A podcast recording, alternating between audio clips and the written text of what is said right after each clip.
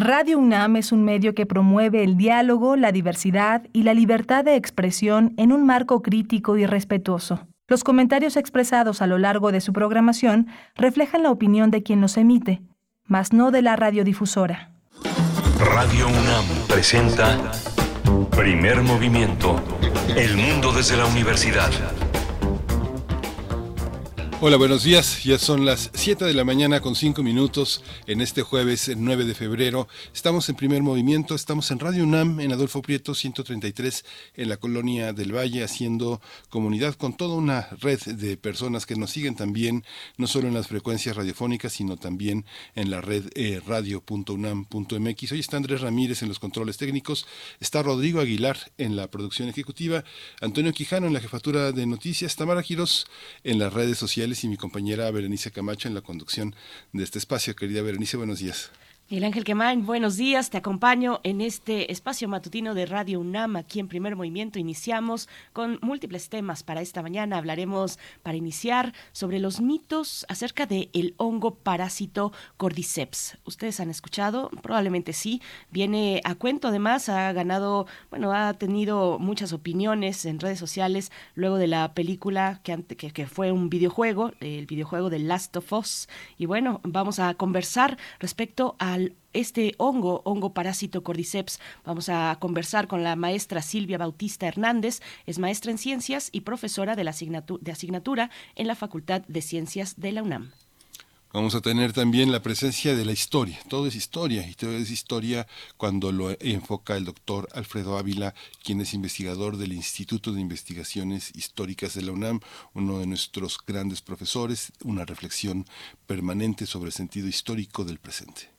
En la nota nacional hablaremos del el estudio titulado Chatarra Influencers. Es un estudio del poder del consumidor eh, realizado junto con TechCheck que analiza cómo algunos influencers pues venden productos, productos ultraprocesados, refrescos y otros igual productos chatarra como si fuera pues parte de recomendaciones de su vida de su vida cotidiana. Pues vamos a tener los detalles de este interesante estudio con Florentina García Miramón, cofundadora de TechCheck y coautora de este estudio.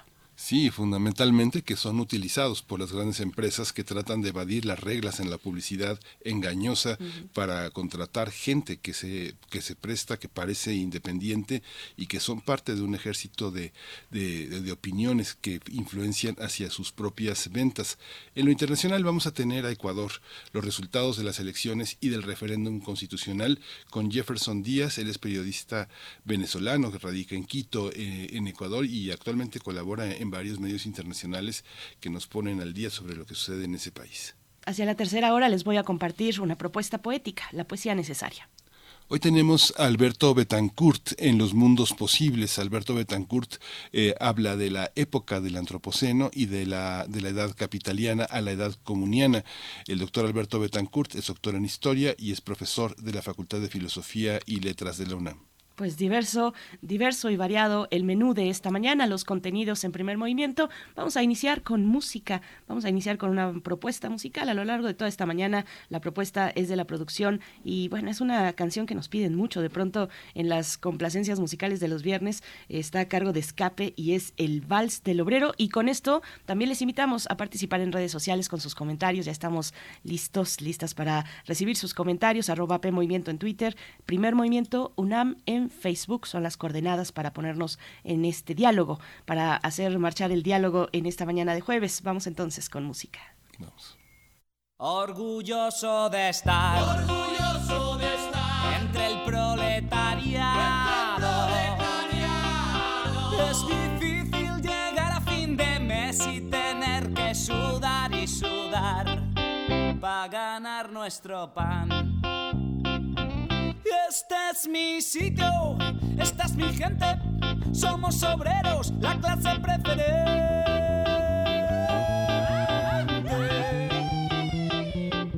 Por eso, hermano proletario, con orgullo yo te canto esta canción. Somos la revolución. Sí, señor. La revolución. Sí, señor, sí, señor. Somos la revolución. Tu enemigo es el patrón. Sí, señor, sí, señor. Somos la revolución. ¡Viva la revolución! Es que hasta los cojones de aguantar las sanguijuelas, los que me roban mi vida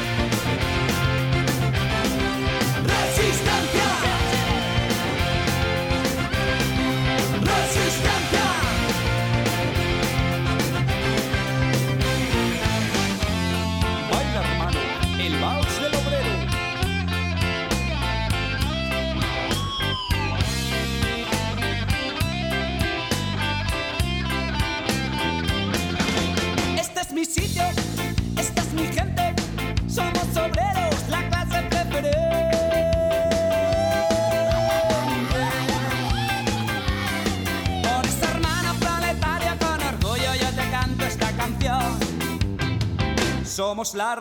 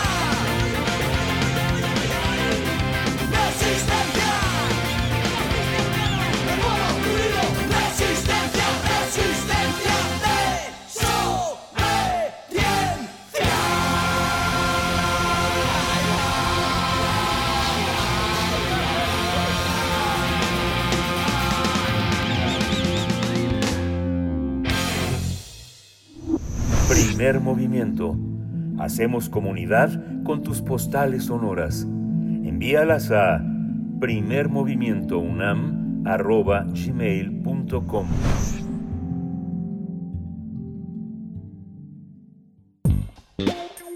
Pensar y accionar sobre nuestra relación con el ecosistema.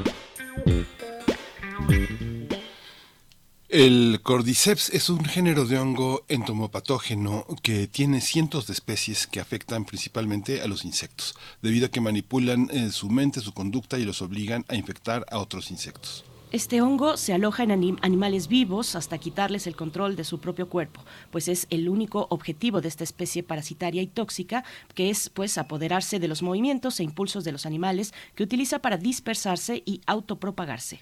De acuerdo con los investigadores, el caso más conocido en el mundo es el de las hormigas zombies. Mientras salen en busca de comida, las esporas se adhieren a sus cuerpos hasta tomar el control de su exoesqueleto. De esta manera ya no pueden moverse a voluntad porque el hongo se los impide al entrar en su organismo. Luego va hasta sus cerebros para controlarlos y hacer que abandonen su nido, trepen un árbol cercano e infecten a las demás. Los insectos son controlados para buscar climas más húmedos, de manera que el hongo pueda proliferarse. Por esta razón se dice que las víctimas se convierten prácticamente en muertos vivientes. El destino de la hormiga infectada es morir en cuestión de días cuando el hongo la digiere y deja la coraza.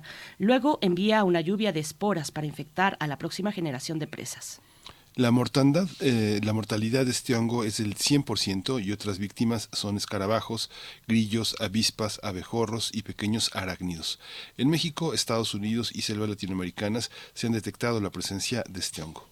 Tendremos una conversación sobre los hongos parásitos cordyceps a propósito, además del interés que ha suscitado eh, pues este hongo, este tipo de hongo, con la reciente serie eh, de Last of Us. Nos acompaña con este propósito la maestra Silvia Bautista Hernández, maestra en ciencias, es profesora de asignatura en la Facultad de Ciencias de la UNAM. Gracias, maestra Silvia Bautista, por estar esta mañana. Muy bienvenida a Primer Movimiento. ¿Cómo estás? Muchas gracias, estoy muy bien. Gracias por la invitación. Muchas gracias, maestra Silvia Bautista Hernández.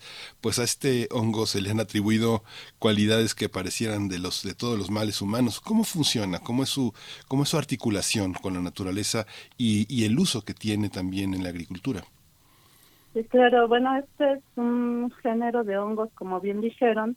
Principalmente eh, son hongos que tienen esta cualidad de ser parásitos. Ajá para obtener, por supuesto, nutrientes que necesitan para poder desarrollarse, crecer y formar estructuras de reproducción, que es uno de los objetivos de los organismos. Eh, es un organismo, es, un hongo eh, que está ubicado dentro o clasificado dentro de estos hongos entomopatógenos, que llegan a formar pues estructuras eh, de reproducción macroscópicas que son las que emergen de sus de los de los cuerpos de diferentes artrópodos incluidos pues las las hormigas que son uno de los casos pues más estudiados sin embargo pues tienen un amplio rango de hospederos diferentes especies por supuesto. Eh, y estas estructuras macroscópicas que son las que pues llaman la atención sin embargo pues hay otros hongos entomopatógenos que pueden formar estructuras este, totalmente microscópicas. El asunto el, la cualidad o el objetivo de estos hongos como muchos eh, organismos pues es estar formando esporas para poder eh, perpetuar su especie. Eh, son pues organismos que eh, definitivamente tienen un rol ecológico muy importante porque además son biocontroladores, o sea, son controladores biológicos por excelencia. De esta manera se pueden regular estas poblaciones, mantener un equilibrio en el ecosistema. Y bueno, eh, definitivamente han sido aprovechados de esta manera para controlar de pronto insectos que pudieran ser considerados como organismos plaga, ¿no? Este, que pueden tener afectaciones en diversos cultivos, no necesariamente cordíceps, sino otros géneros de, de hongos entomopatógenos. Maestra, eh, ¿qué pasa con sus con sus presas? ¿Cuáles son sus presas preferidas? Bueno, tienen en general el género cordíceps que está conformado por otros géneros este, muy cercanos, y que tienen esta habilidad de ser este, entomopatógenos, pues bueno, pueden ser hormigas, pueden ser, eh, bueno, tanto eh, también mariposas, lepidópteros, eh, para citar tanto las fases larvarias, es decir, esta fase de cuando se encuentran como gusanos, las fases adultas, eh, grillos, chapulines, eh, arácnidos, este, y otros diversos organismos, ¿no? Que este eh, insectos en general, eh, que pues sabemos que los insectos son un grupo muy grande de, organismos, entonces de pronto sí tienen un espectro muy amplio de, de hospederos, de hecho pues a veces son considerados como patógenos generalistas, ¿no? En, en este sentido. ¿Cómo se ha usado cómo se ha usado en la, en, la, en la agricultura. La potencia de los hongos en la naturaleza permite que eh, no, no sean eh, especies en extinción, que no estén tan amenazadas como otras especies más grandes, macro, ¿no? ¿Cómo, ¿Cómo se ha dado en México? En México han localizado alrededor de siete especies distintas y ya se han empezado a usar en la agricultura. En Chapingo hay proyectos de investigación, tesis sobre el tema. ¿Cómo, cómo funciona, doctora? Bueno, estos hongos entomopatógenos principalmente pues sí se usan o se emplean principalmente como biocontroladores. Este, por supuesto, eh, no todas las especies se pueden utilizar como controles biológicos, dados por sus características biológicas que que presentan, hay que hacer previamente este, estudios a nivel de laboratorio, eh, bioensayo, y dependiendo pues de las características que tiene el organismo, pues ya extrapolarlo a un nivel pues más eh, a nivel de campo, ¿no? Que pudieran funcionar precisamente para controlar eh, otros organismos considerados plaga. Entonces, eh, el asunto de pues de los hongos entomopatógenos es que pues em, tienen una de las características que deben de tener es que pues tienen diferentes eh, vías de entrada en, en sus hospederos, eh, ya sea a nivel cuticular, es decir, de esta parte del exoesqueleto que, presentan, pero también aprovechan otras eh, aberturas naturales, ¿no? Que pudieran tener este a través de la boca, vías orales, eh, la parte anal, este, pues son organismos pues fantásticos en este sentido eh, por los mecanismos de infección que pueden tener. Em, y bueno, además, eh, una vez que entran, pues van a ofrecer o lo que causan en su hospedero son diferentes alteraciones, ¿no? Este, alteraciones fisiológicas, por supuesto eh, bioquímicas, genéticas, morfológicas y por supuesto también alteraciones en su en el comportamiento del del, del hospedero. Eh, maestra, entonces, bueno, eh, obviamente no todo es ciencia ficción, sino que entonces pueden ser empleados este tipo de hongos por, por los humanos para realizar algunos trabajos. En el caso de la agricultura que está mencionando mi compañero Miguel Ángel Quemain, ¿qué otros usos pueden tener eh, para, para las comunidades humanas? Bueno, este, también hay, por supuesto, referencias del uso como este tener propiedades medicinales, ¿no? En, principalmente en los países asiáticos es donde se se consumen, ajá, este, pues se le atribuyen estas propiedades medicinales, por supuesto, no tienen, así no es como la cura de todo, pero definitivamente hay algunos estudios que se, que han se han observado en donde puede incrementar la producción, por ejemplo, de eritrocitos, eh, la producción de esperma, eh, por supuesto también han sido utilizados como eh, con propiedades afrodisíacas, también tienen algunos componentes como por ejemplo la ofiocordina que este tiene características o propiedades antibióticas, también con actividades antitumorales. Entonces, otras otros componentes como la cordycepina, que pues puede eh, inhibir el crecimiento de, de células canceros, este, cancerígenas. Entonces, pues sí, definitivamente, eh, además de ser excelentes reguladores de poblaciones este, de insectos o de artrópodos, pues también se le han atribuido este eh, estas características como medicinales, ¿no? Y bueno, también se han empleado, de pronto pueden hacer como eh, hablando de cordyceps, por supuesto, este eh, maceraciones, así como un polvito, y luego pues ponerlo en sus alimentos y de esa manera pues eh, ofrecer como una especie de una especie de suplemento alimenticio.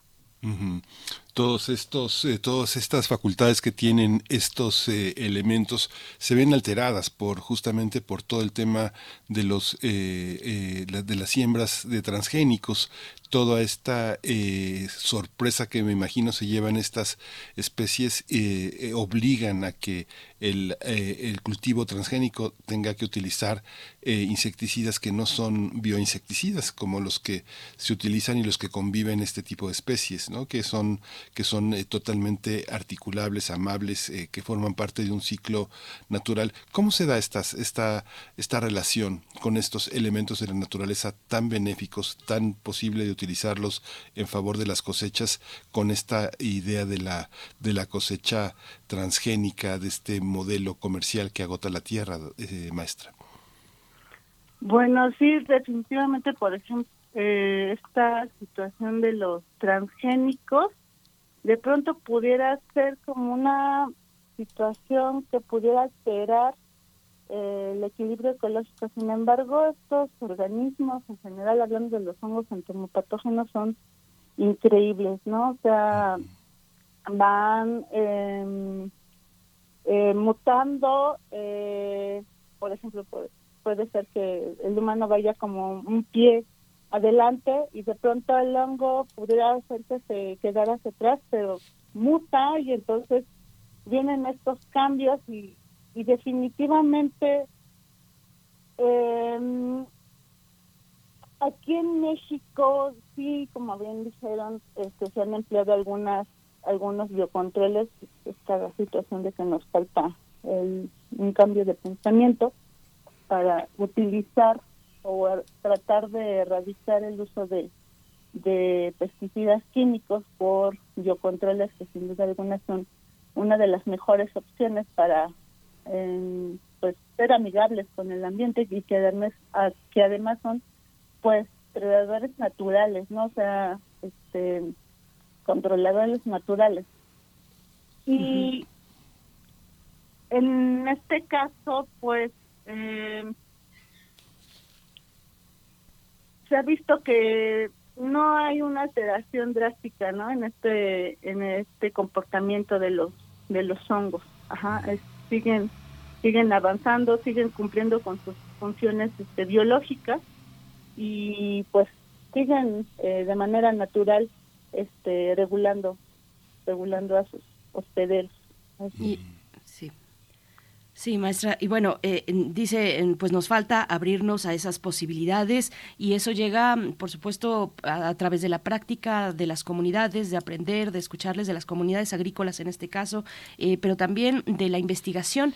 Eh, te pregunto, maestra Silvia Bautista, ¿qué tan, qué tan avanzado está su estudio, está el estudio de estos hongos entomopatógenos en, en México? ¿Cómo hacer una comparativa también con otros países que tal vez lleven una delantera en ese sentido? Sí, bueno, sí hay, por supuesto, en algunas, en, algunos estados ya el empleo de, estos de estos hongos entomopatógenos. Este, poco a poco hay algunas empresas, por supuesto, que están enfocadas en, en estos en estos hongos y no, no solamente hongos, ¿no? Porque hay otros organismos que también pueden ser empleados como como controles biológicos sin embargo, pues sí hace falta más impulsar el impulso, el cambio. Eh, definitivamente uno de los uno de los retos es el el cambio de mentalidad que pues se debe de ejercer en los agricultores, ¿no? Para que se vea efectivamente el impacto este, que pueden tener estos hongos. Aquí uno de los una de las problemáticas es que pues los pesticidas químicos este, este, tienen un resultado más eh, inmediato, ¿no? Y los controles biológicos, pues sí, tienen excelentes resultados. El asunto es que es un poco más lento, ¿no? Y entonces, en términos económicos, pues eso es, pérdida de, dinero para ellos. Entonces, eh, pero sí, o sea, poco a poco, lo importante es que ya se ha iniciado y que pues poco a poco vayamos cambiando este, y por supuesto también hacer esta labor social para este cambio de mentalidad y que se vea efectivamente pues el efecto que tienen estos organismos en, en controlar este a la plaga no puede afectar ese cultivo es que estaba, estaba viendo, digamos que como usted dice, prácticamente casi va de boca en boca de agricultor en agricultor, pero la investigación universitaria es la que permite que haya esa pequeña distinción, porque hay eh, cerca de 200 especies de insectos de diferentes órdenes que tienen, eh, que afectan a la importancia económica, no sé, al maíz azul, al café, eh, muchas cosechas que ya se empezaron a, también a trabajar de una manera más sistemática en Centroamérica, en Nicaragua, en Costa Rica, pero en México estaba yo al tanto de que había una campaña en el Bajío que justamente lo que han hecho es este desarrollar con grupos de personas como usted esta eh, diferenciación detallada, detallada de cómo a determinados insectos eh, que dañan las cosechas actúan, no, no, no, no actúan de la misma manera en todos los, en todos los suelos. ¿Cómo se da este conocimiento? ¿Cómo se da el conocimiento de un científico como usted con comunidades campesinas, económicas, como este, cooperativas? ¿Cómo ha sido ese proceso? ¿Cómo lo, cómo lo, lo ha visto usted cerca o a distancia, maestra? Pues eh, definitivamente trabajar a veces con las comunidades no es sencillo, este, porque no es lo mismo, no es lo mismo estar en un laboratorio estudiando, pues estudiando, por supuesto, este tipo, por ejemplo, de hongos entomopatógenos. existen más de mil especies de, de eh, cerca de mil especies de hongos entomopatógenos y de pronto llevar el conocimiento científico a las comunidades eh, y tratar de explicarles este el efecto que puedan tener el uso de estos organismos pues no es nada sencillo. Eh, se hacen también por ejemplo eh, campañas para aprovechar o para dar a conocer a estos organismos este, sobre los beneficios que pudieran tener eh, y de esa manera pues tratar de eh, como métodos preventivos por ejemplo no para eh, evitar el, el, el incremento de la población de una vez que se detecte por ejemplo la presencia del insecto plaga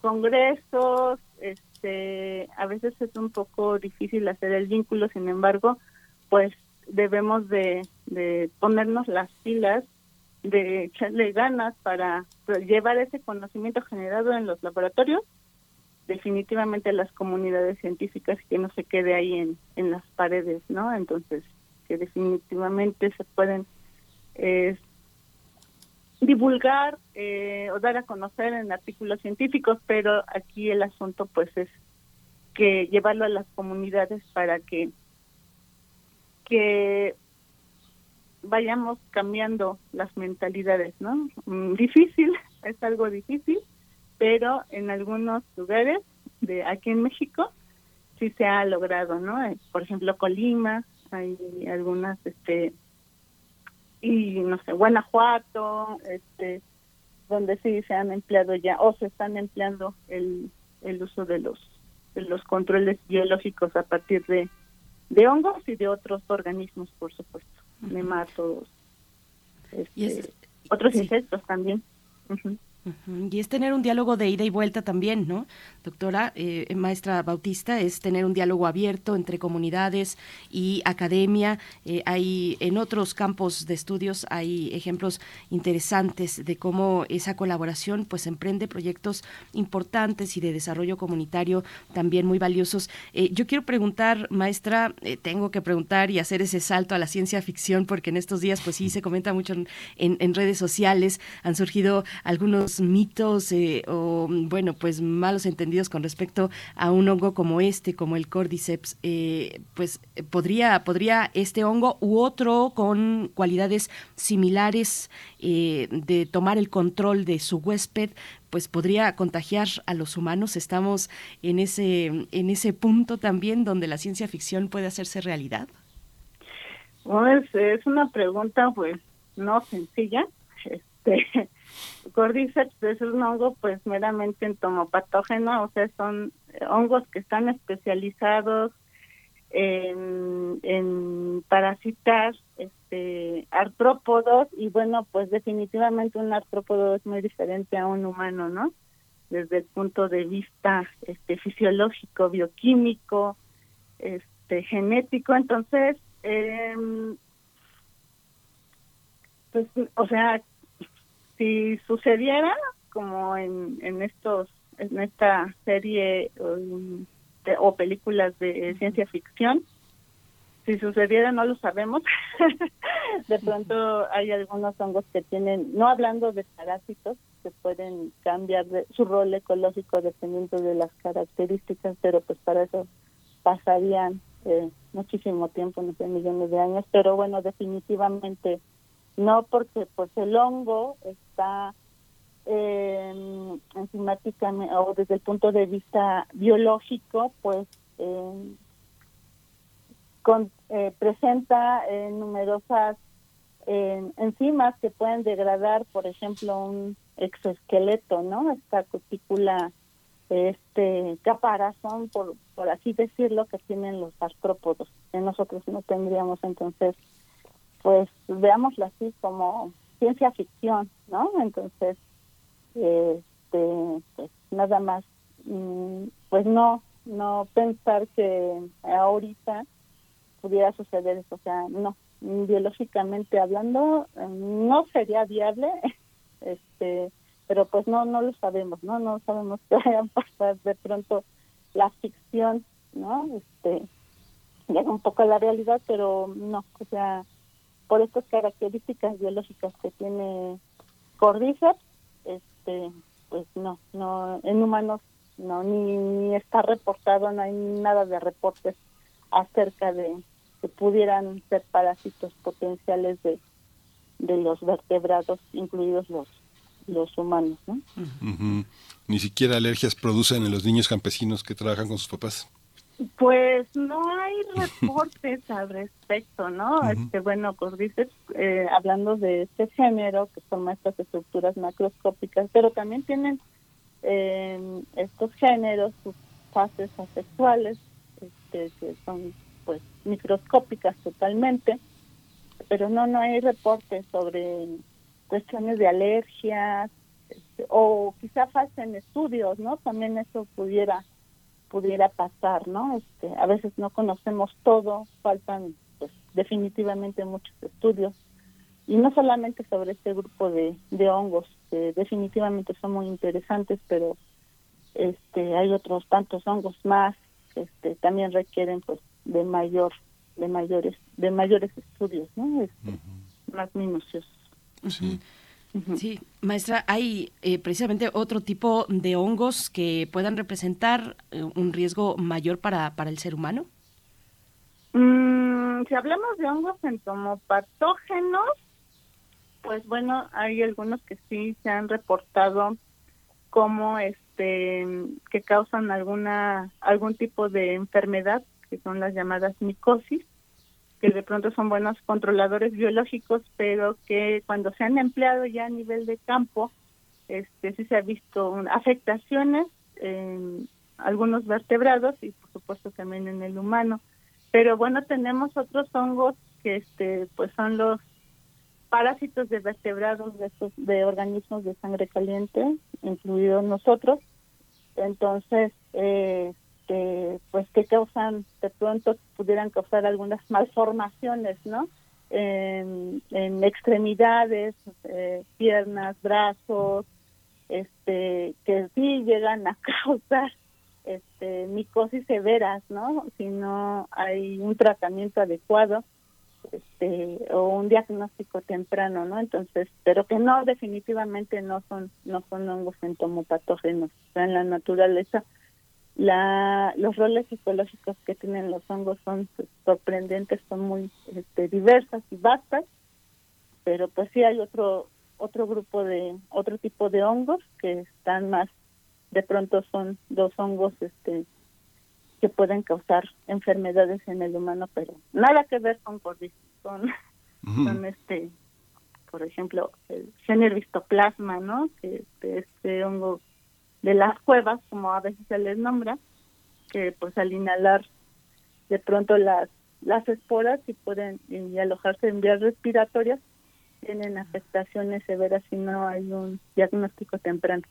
Sí, pues eh, maestra Silvia Bautista Hernández, maestra en ciencias, profesora de asignatura en la Facultad de Ciencias de la UNAM, muchas gracias. Muchos de estos temores, muchas de estas lecturas son el retrato de nuestros miedos, ¿no? de nuestras eh, visiones de esta frustración que produce a veces comprar tu plantita llena de pulgones y no hay manera, no hay manera posible de controlarlo, ¿no? que son, es parte de nuestra frustración eh, de esta convivencia tan tan difícil con, lo, con, la, con la naturaleza. Muchísimas gracias por estar con nosotros. No, pues eh, gracias por la invitación. Hasta pronto, maestra Silvia Bautista Hernández, maestra en ciencias, profesora de asignatura en la Facultad de Ciencias de la UNAM. Bueno, pues ahí está, eh, nos dice, no, no, eh, no, el, ser humano no es huésped de un parásito, un, hongo parasitario como este, el Cordyceps. Pues bueno, finalmente eh, momentos como este nos dan la oportunidad de acercarnos a un mundo tan fascinante como es el reino fungi, el reino, el mundo de los hongos pues del cual desconocemos todavía mucho.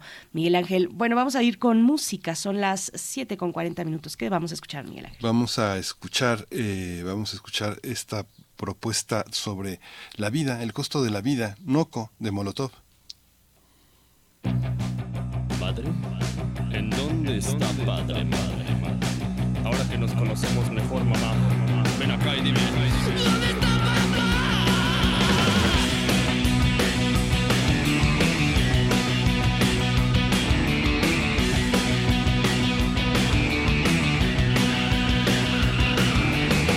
En la vida, en la pura subida, ahora en picada y de pura bajada. Quien piense que no llueve sobre mojado, aliviana mejor que aquí truena sobre empapado. Duermo en el lodo, antes tenía una cama, tenía edredón, ahora tapa de caja. Estaba usando a mi perro de almohada y topé unas tortillas y no queda perro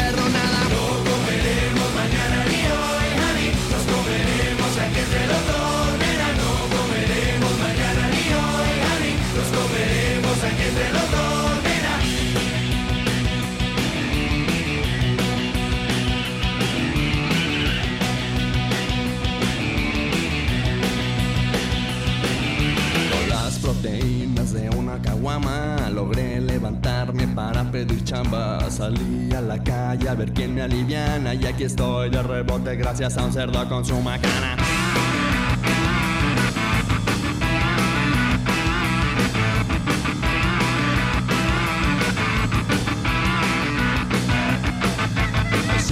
Sin comida ni chamba. Vendí tanto mi alma que no vale nada. Quisiera rentarla pero ya no aguanta Así que echen baja, baja Quito el roto ya no la levanta. No comeremos mañana ni hoy, honey Nos comeremos entre los dos, nena No comeremos mañana ni hoy, honey Nos comeremos entre los dos, nena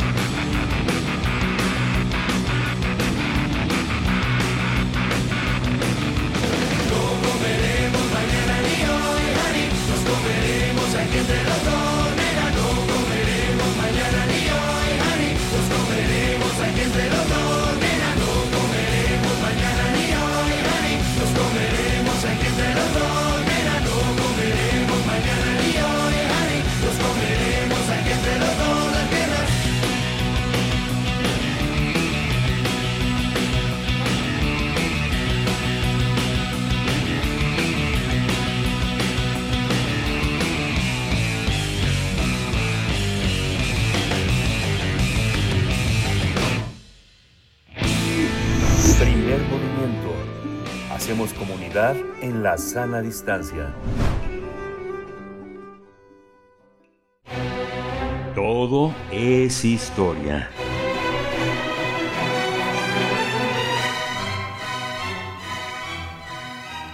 Seguimos el hilo de la historia de la historia con el doctor Alfredo Ávila, quien ya nos acompaña esta mañana, investigador del Instituto de Investigaciones Históricas de esta Casa de Estudios.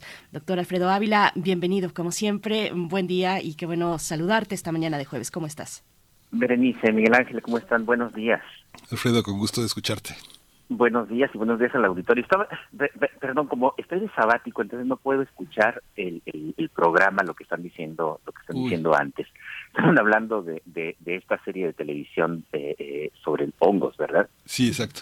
Así es. The Last of Us, eh, de este hongo que en realidad, bueno, existe en la naturaleza, Cordyceps, es un hongo ento- entomopatógeno. Mira, eh, fíjate que justo ayer estaba pensando, por supuesto yo también me, me he enganchado en, en esa serie, incluso ayer escribí alguna cosa sobre, sobre eso. Eh, hubo un escándalo tremendo con, con esa serie, ustedes recuerdan, hace un par de semanas, sobre una relación homosexual en, en la serie. Y, y a partir de, de, entonces me quedé preguntando, bueno, ¿por qué, por qué este escándalo? Porque hay muchas series que tienen, que tienen relaciones homosexuales o presentan eh, este tipo de, de, de, relaciones familiares y amorosas entre personas del mismo sexo que no suelen eh, tener ese tipo de ese tipo de, de, reacciones virulentas de los sectores más conservadores de, de, Estados Unidos. Y caí en cuenta de que hay una razón por la cual aquí hubo, hubo esa reacción, y es que eh, esta es una serie dirigida precisamente para ese público para el público de, de súper conservador de, Estados Unidos. Eh, entiendo que, se trata de una adaptación de un juego, de un juego, de, un videojuego, pero pero es, es, un, es una serie dirigida precisamente para aquellas personas que son amantes de las armas, me imagino que la industria armamentista norteamericana está de plácemes porque porque ya por lo menos con esta serie encuentran una justificación para su criminal negocio. Eh, hay que prepararse para el apocalipsis zombie en este caso con de, de, unos hongos malvados. Y y además si ustedes no no sé si ustedes han visto la la, la serie el estado el estado es básicamente un estado represor autoritario lo cual le permite a los ciudadanos libres a we the people eh, eh, portar armas para defenderse, no solo frente a estos, eh, eh, esta especie de zombies, de, personas infectadas con hongos, sino también para, para defenderse de un Estado malvado y, autoritario. Es, el sueño de cualquier republicano de extrema derecha en Estados Unidos. Y, y por, por lo tanto, sí les pareció muy ofensivo que, que, que llegara una pequeña historia, una historia que además es una historia linda, de una pareja homosexual, eh, a romperles su, su paraíso eh, eh, conservador republicano. Claro. Claro, tiene, tiene mucho sentido, qué interesante planteamiento. Pues sí, es un, es un videojuego muy, muy extendido y muy popular, pero pues no se esperaban que ya en la serie surgiera esta historia o presentaran en uno de sus capítulos, yo no he visto la serie, pero sí he visto el juego, el videojuego, pero que en uno de sus capítulos presentaran esta historia homosexual, pues sí, en un contexto de armas, pues salta a las lecturas y a los ojos de, eh, a los ojos conservadores, por supuesto, doctor Alfredo Ávila. Claro, claro, claro. Pero bueno, perdón por la por la digresión, pero pero eh, eh bueno, regreso al, tema de, de, la historia de la historiografía.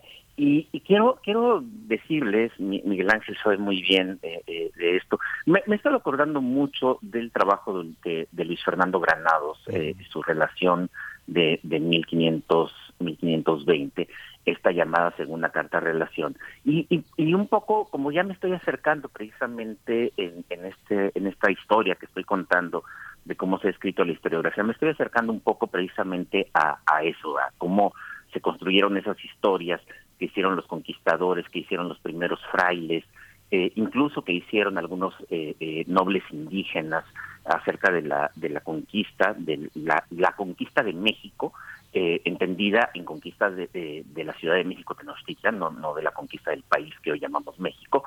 Y y, y un poco pensando en lo que Luis Fernando decía en esta maravillosa introducción de la relación de, 1800, de, 1520, es que no se trataba de un libro de historia, o sea, no había libros de historia en como los entendemos ahora en esa época.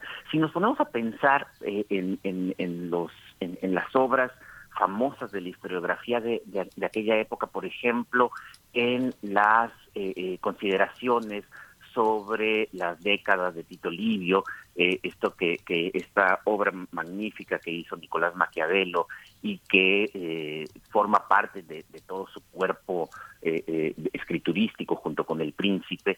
En realidad, de lo que se trataba era de dar lecciones políticas. Maquiavelo no estaba haciendo historia, Maquiavelo estaba haciendo política y estaba dando lecciones al príncipe o a los ciudadanos de, de, de, las de estas repúblicas eh, italianas acerca de cómo comportarse y para hacerlo usaba ejemplos de la antigüedad clásica. Y lo que decía es que básicamente los problemas que había en Florencia y los conflictos políticos de Florencia pues no eran novedosos sino que simplemente seguían eh, una especie de patrón que ya se había establecido desde la época de la República de la República Romana. Lo mismo sucede con muchas con muchas otras obras, incluso con aquellas que nosotros consideramos propiamente históricas. Me, refiero, por ejemplo, a las crónicas o a los anales. Eh, si, si, nos, si ponemos atención, en realidad las crónicas, y de esto ya había hablado, no tenían tanto una intención de contar la historia, de ser un libro de historia, sino eh, tenían una intención de justificación. Hay que justificar cómo surge un reino, cómo surge una dinastía y en última instancia por qué el Señor, el soberano al que hay que obedecer en este momento, es soberano más allá de que sea un, salvaje que supo emplear mejor las armas, matando a sus competidores para poder llegar al, al, trono. Hay que emparentarlo y de ahí también la importancia de las genealogías. Hay que emparentarlo con, eh, eh, de, ser posible, con los profetas del, del Antiguo Testamento y eh, recuperar a través de esa, de esa línea más imaginaria que es real, recuperar una legitimidad para los para los monarcas medievales. Lo mismo sucede con otras tradiciones como la de los anales, eh, que, que eran estas esta lista que ni siquiera es un relato, sino simplemente una lista de años en los que ocurrían cosas eh, eh, cosas extraordinarias. En tal año hubo una enorme inundación, en tal otro año hubo un terremoto, en tal otro año se casó la hija del, rey, sin relato. Se trataba únicamente de hacer anales.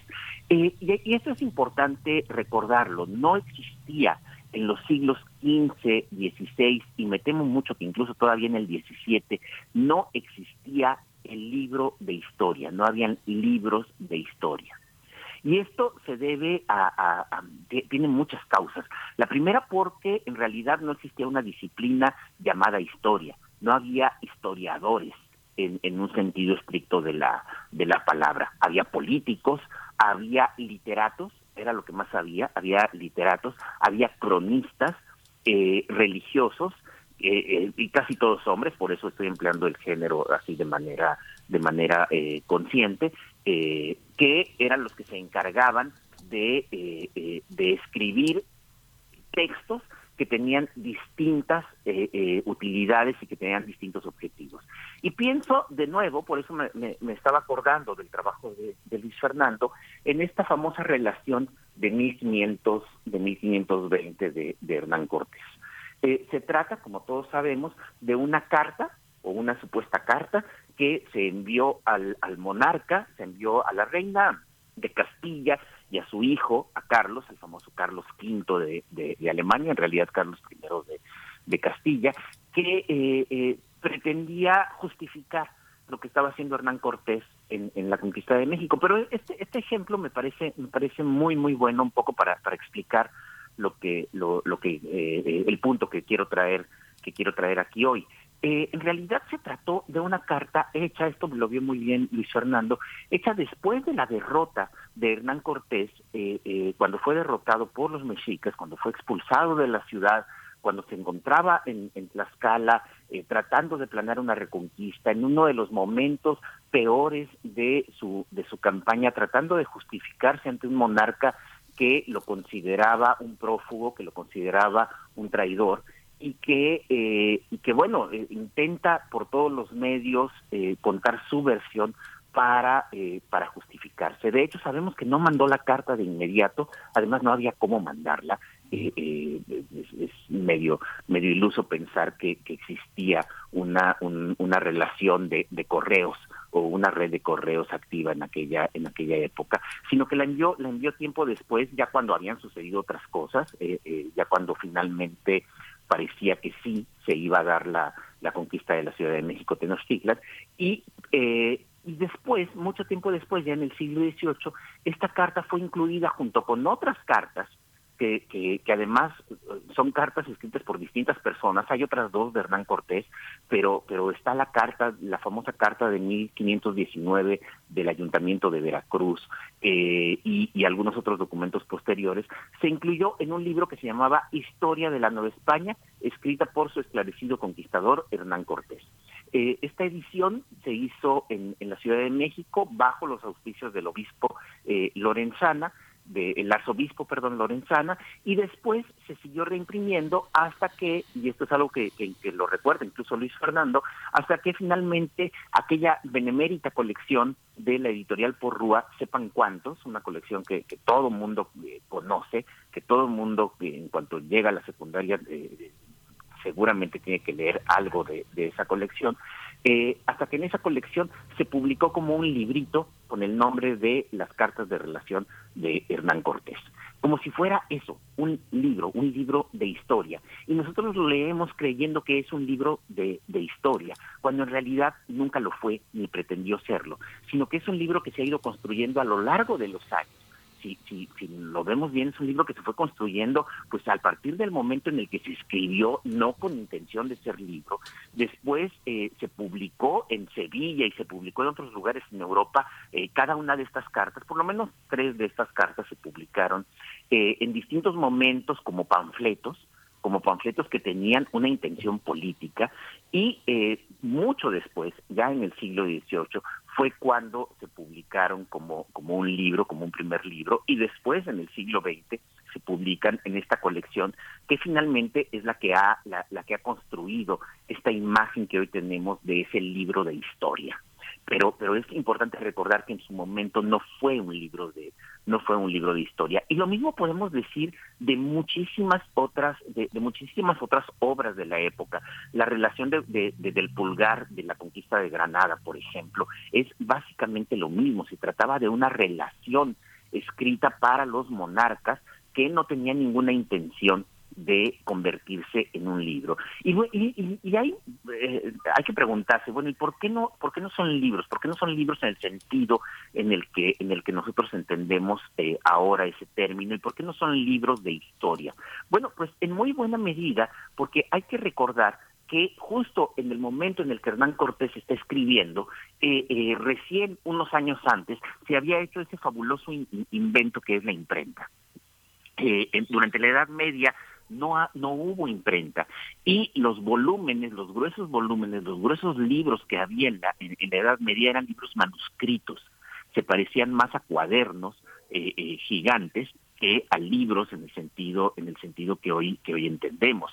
Y por supuesto no había comercio de libros sino que eh, en el raro caso en el que alguno de estos gigantescos manuscritos se vendiera siempre era entre eh, particulares, siempre eran relaciones entre particulares y no existía lo que hoy entendemos como el comercio de como el comercio de libros, es decir, no podemos pensar que aquellos fueran libros de historia para empezar porque ni siquiera la idea del libro como un objeto que se compra y que se vende en el mercado público eh, existía todavía consolidada porque justo en ese momento es cuando se acaba de inventar la imprenta y empieza esa gran revolución que, eh, eh, que, el, invento de Gutenberg trajo para pues por, en ese momento para toda Europa y muy pronto también para para América.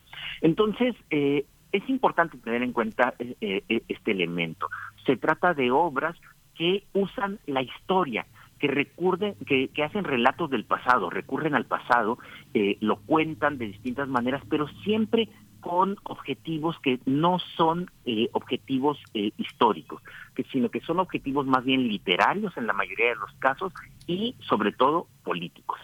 Eh, como, como las famosas cartas de relación de, de, Hernán Cortés, pero también como la obra de Bernal Díaz del Castillo que se escribe eh, tiempo después y que se supone, se supone, que son los recuerdos de un viejo conquistador, pero los recuerdos de un viejo conquistador no para publicar un libro de historia, que de hecho Bernal Díaz del Castillo nunca lo publicó, sino para tratar de obtener privilegios y mantener los eh, eh, mantener las mercedes que el monarca le había dado a Bernal Díaz del Castillo en, eh, en Chiapas y en, y en Guatemala.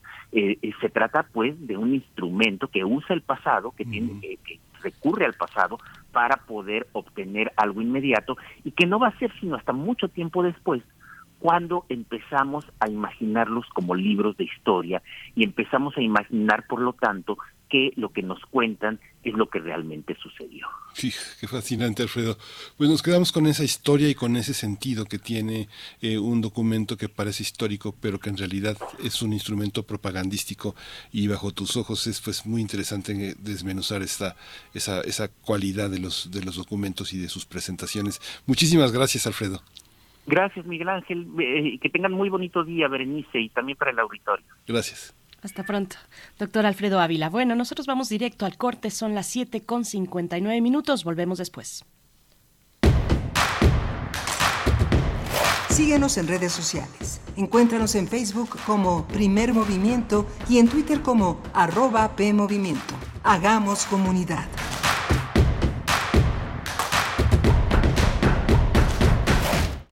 ...96.1 de frecuencia modulada... ...860 de amplitud modulada, transmitiendo desde Adolfo Prieto 133 en la Colonia del Valle. Escúchenos en nuestra página web radio.unam.mx. Radio UNAM, experiencia sonora.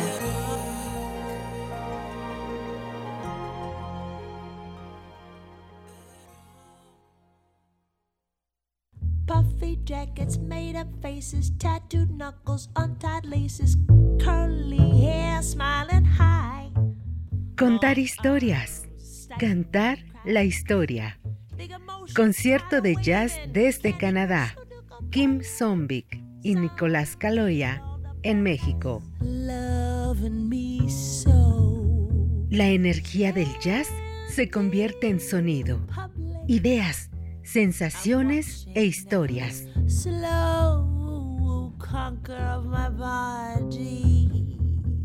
Si no pudiste asistir a este Contar historias desde la música, queremos invitarte a que escuches la transmisión especial de este concierto el próximo domingo 12 de febrero a las 4 de la tarde por el 96.1 de FM. Radio UNAM, Experiencia Sonora. Si tramitaste tu INE en el 2021, tienes hasta el 28 de febrero para recogerla. Por ley, las credenciales que no se hayan recogido a más tardar el último día de febrero serán destruidas y los registros de las y los titulares serán dados de baja. Evita hacer el trámite de nuevo y perder tu registro en el padrón electoral. Acude al módulo por tu INE y recuerda, tienes hasta el 28 de febrero. Mi INE es valioso porque nos identifica y nos une. INE. Una orquesta es una paradoja física.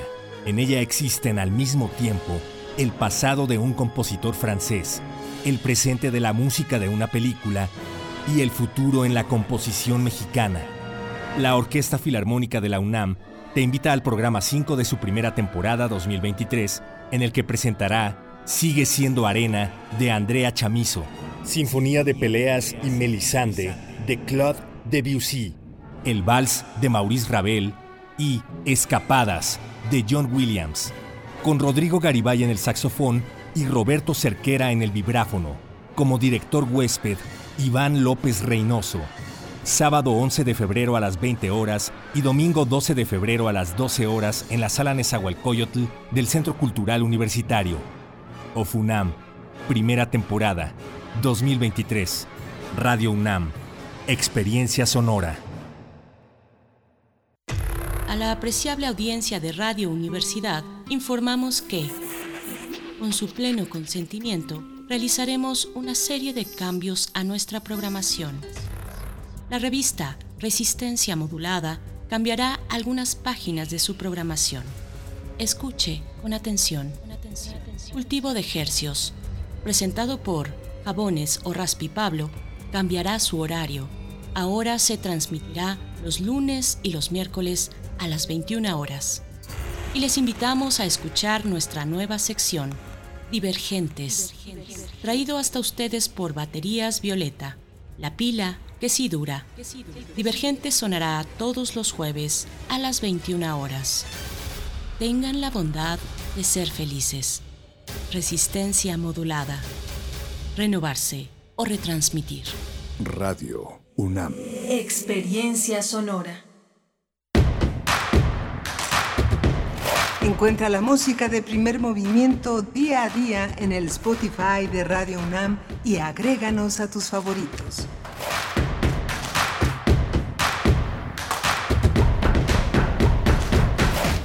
Buenos días, ya son las 8 con 4 minutos, hora del centro del país. Les saludamos en primer movimiento en Radio UNAM a través del 96.1 en la frecuencia modulada, el 860 de amplitud modulada y en www.radio.unam.mx. En este momento también enlazándonos con Radio Nicolaita. Buenos días, Morelia, que nos encontramos, nos da la posibilidad Radio Nicolaita de encontrarnos en el 104.3 de la frecuencia modulada. De este lado, acá en Ciudad de México, se encuentra Rodrigo Aguilar en la cabina, en la producción ejecutiva, Andrés Ramírez esta mañana a cargo de la consola en los controles técnicos, Tamara Quiroz en redes sociales y Miguel Ángel Quemain en la conducción. Buenos días, Miguel Ángel. Hola Berenice, buenos días a todos nuestros radioescuchas. Tuvimos una mañana muy interesante porque hablamos eh, de los eh, de los de los hongos y de su capacidad de controlar las cosechas y de y de beneficiar a los productores tratando de que eh, los depredadores de las cosechas no se no se acaben pues con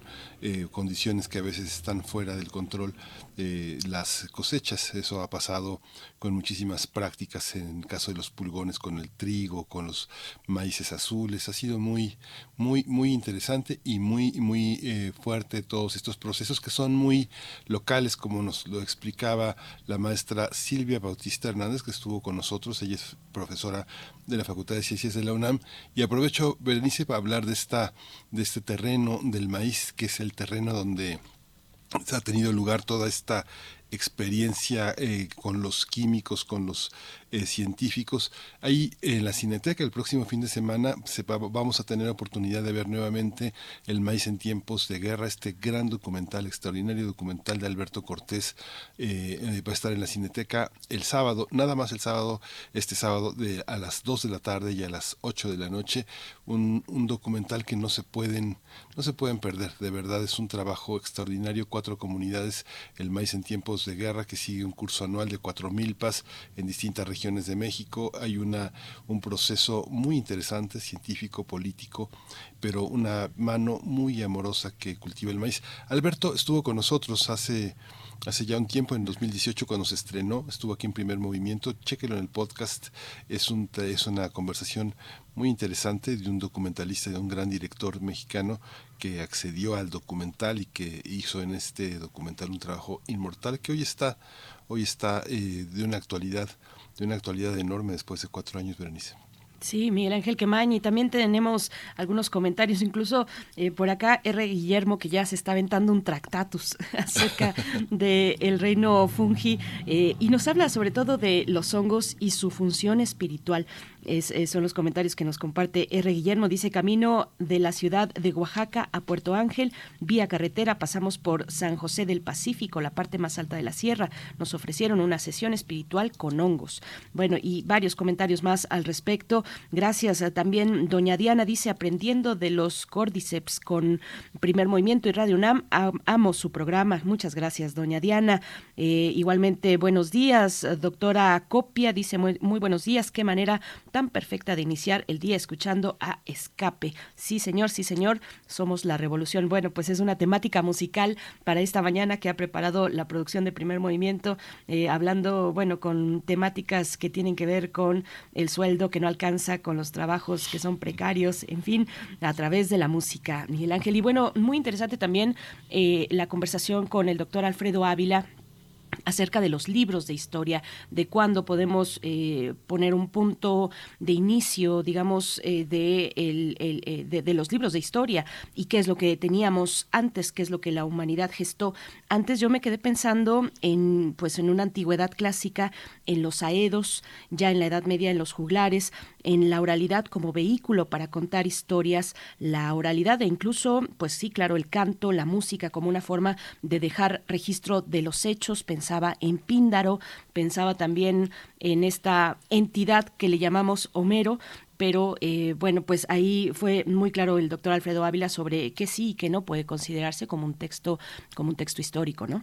Sí, es fascinante cómo van cobrando una dimensión tan distinta los, los textos y los héroes que están en la, en la aproximación de los eh, historiadores, que es algo que finalmente como hacer de un documento histórico también un documento literario. No un documento literario, sino también, ¿no? Es algo que es, eh, forma parte pues del arte de, de, de, escribir historia y de encontrar los límites precisos para que la metodología no se convierta en una vulgarización, ¿no? Eh, hacer accesible un texto y ponerlo al servicio de una ideología, pues es lo que más a menudo sucede, ¿no?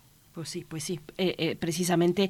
Y bueno, pues estamos recibiendo sus comentarios a lo largo de toda esta emisión. Vamos a tener en un momento más en la nota nacional el estudio titulado Chatarra Influencers, un estudio del el poder del consumidor junto con mm, TechCheck y precisamente tendremos una conversación con la cofundadora de TechCheck, eh, coautora de este estudio, el estudio Chatarra Influencers, eh, Fiorentina García Mirón, Miramón, estará con nosotros en unos momentos para hablar de este interesante estudio. Sí, es muy, muy, muy interesante este esfuerzo que el Poder del Consumidor hace para colocar un observatorio que sea capaz de diferenciar entre la libertad de expresión y la manipulación que las empresas hacen para saltarse las reglas que, la, que el Estado mexicano ha puesto para difundir eh, eh, aspectos de sus chatarras que son tan nocivos para la población mexicana para promover la obesidad, para promover adicciones que son tan difíciles de erradicar y que tienen un impacto en el sistema de salud, pues que vemos, vimos en la pandemia y que seguimos viendo todos los días, Bernice.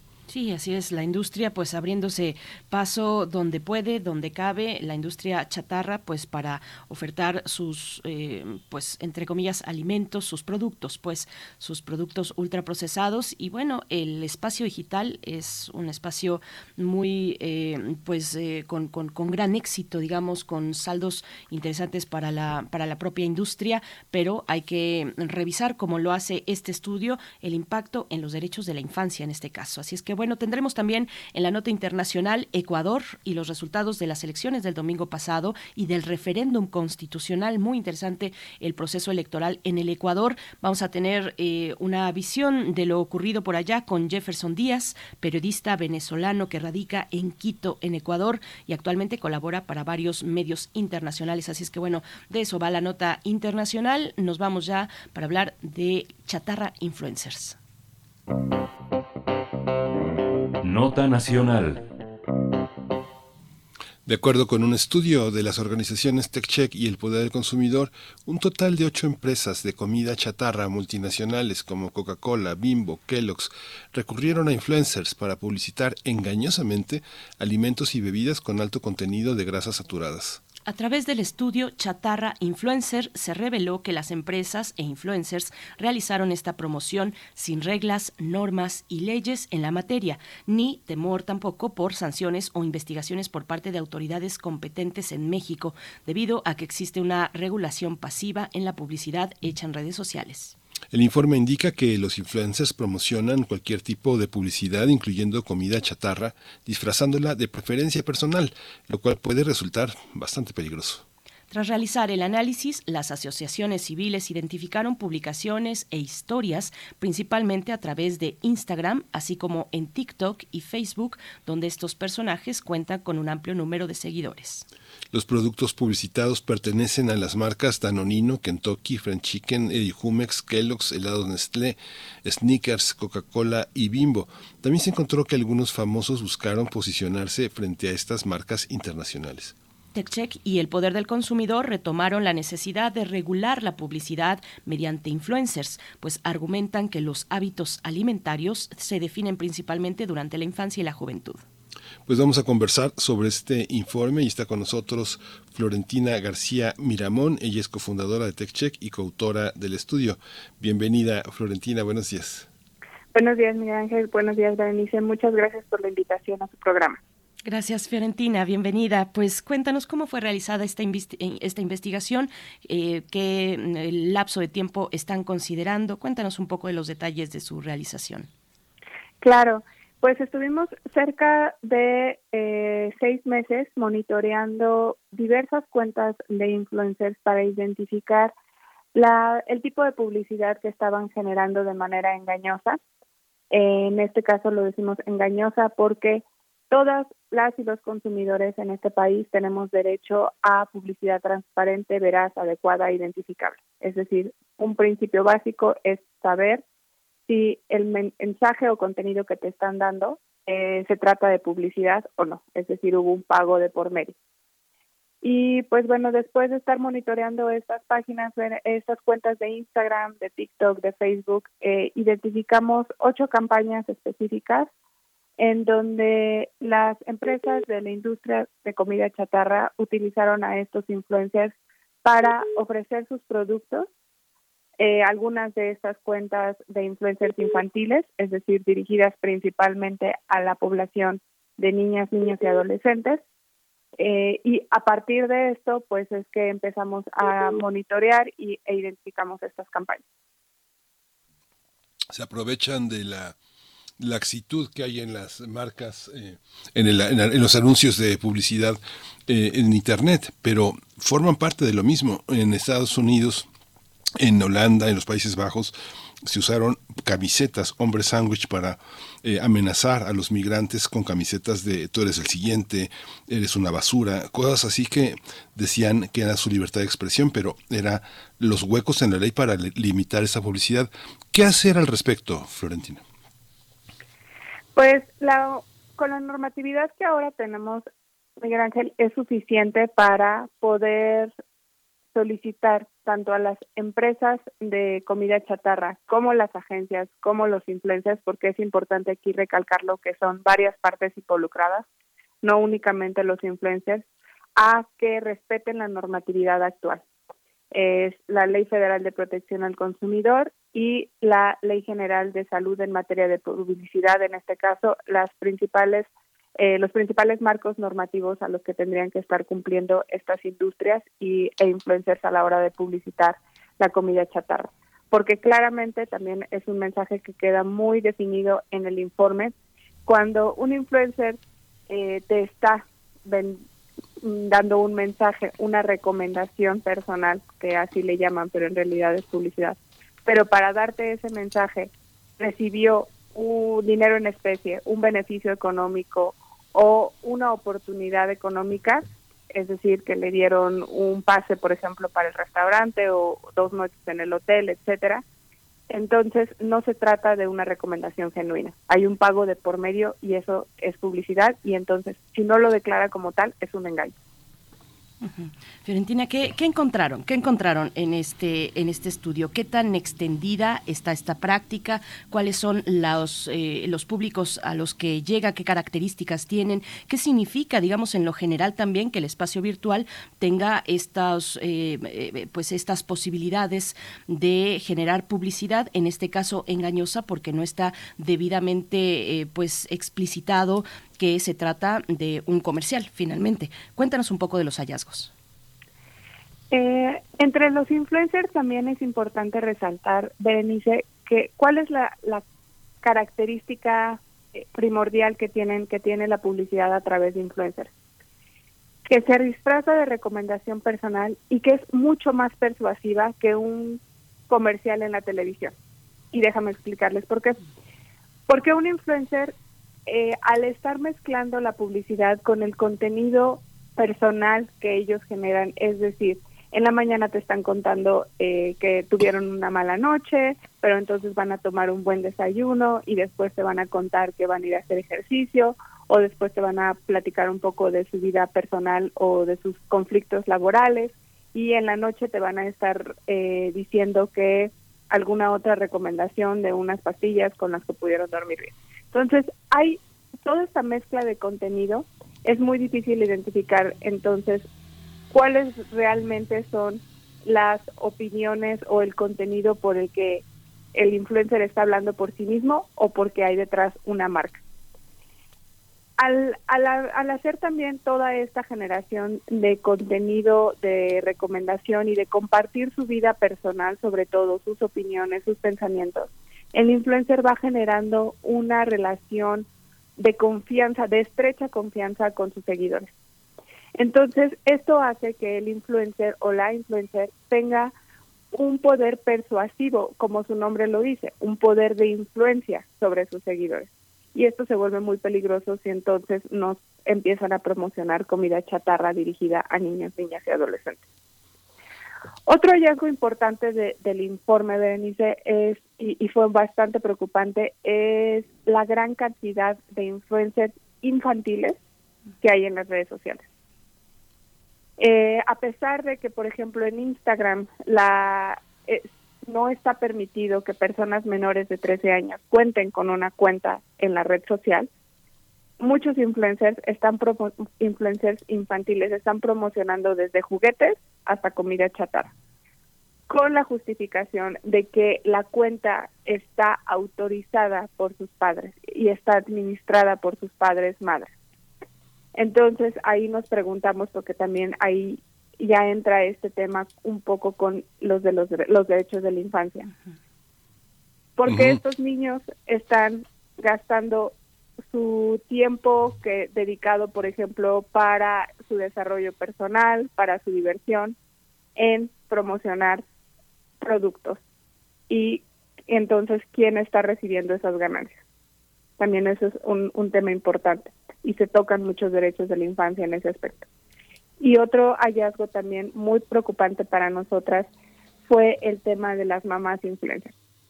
Hay muchas mamás que están generando seguidores a partir de la publicidad de productos que están específicamente regulados en la Ley General de Salud en materia de publicidad y estamos hablando, por ejemplo, de fórmulas lácteas. Estas fórmulas lácteas no pueden promocionarse sin eh, leyendas, sin mensajes específicos y hay muchas mamás influencers que lo hacen. Asimismo, que están recomendando a otras mamás comida chatarra. Toda esta, toda esta eh, indagación tiene que formar parte eh, de un observatorio que fue parte de la propuesta que hicieron. Hay un observatorio de democracia, hay un observatorio de educación y así hay una serie de observatorios en la que especialistas muy destacados, académicos y activistas señalan justamente estas fronteras, estos límenes tan delgados entre la libertad de expresión y los derechos que tenemos los consumidores. Cuéntanos un poco de esta, de esta iniciativa que también es resultado de esta indagación que ustedes han hecho. Eh, eh, Florentina? Es parte de las recomendaciones. Eh, hemos identificado que las redes sociales y en este caso la publicidad a través de influencers es una completa anarquía.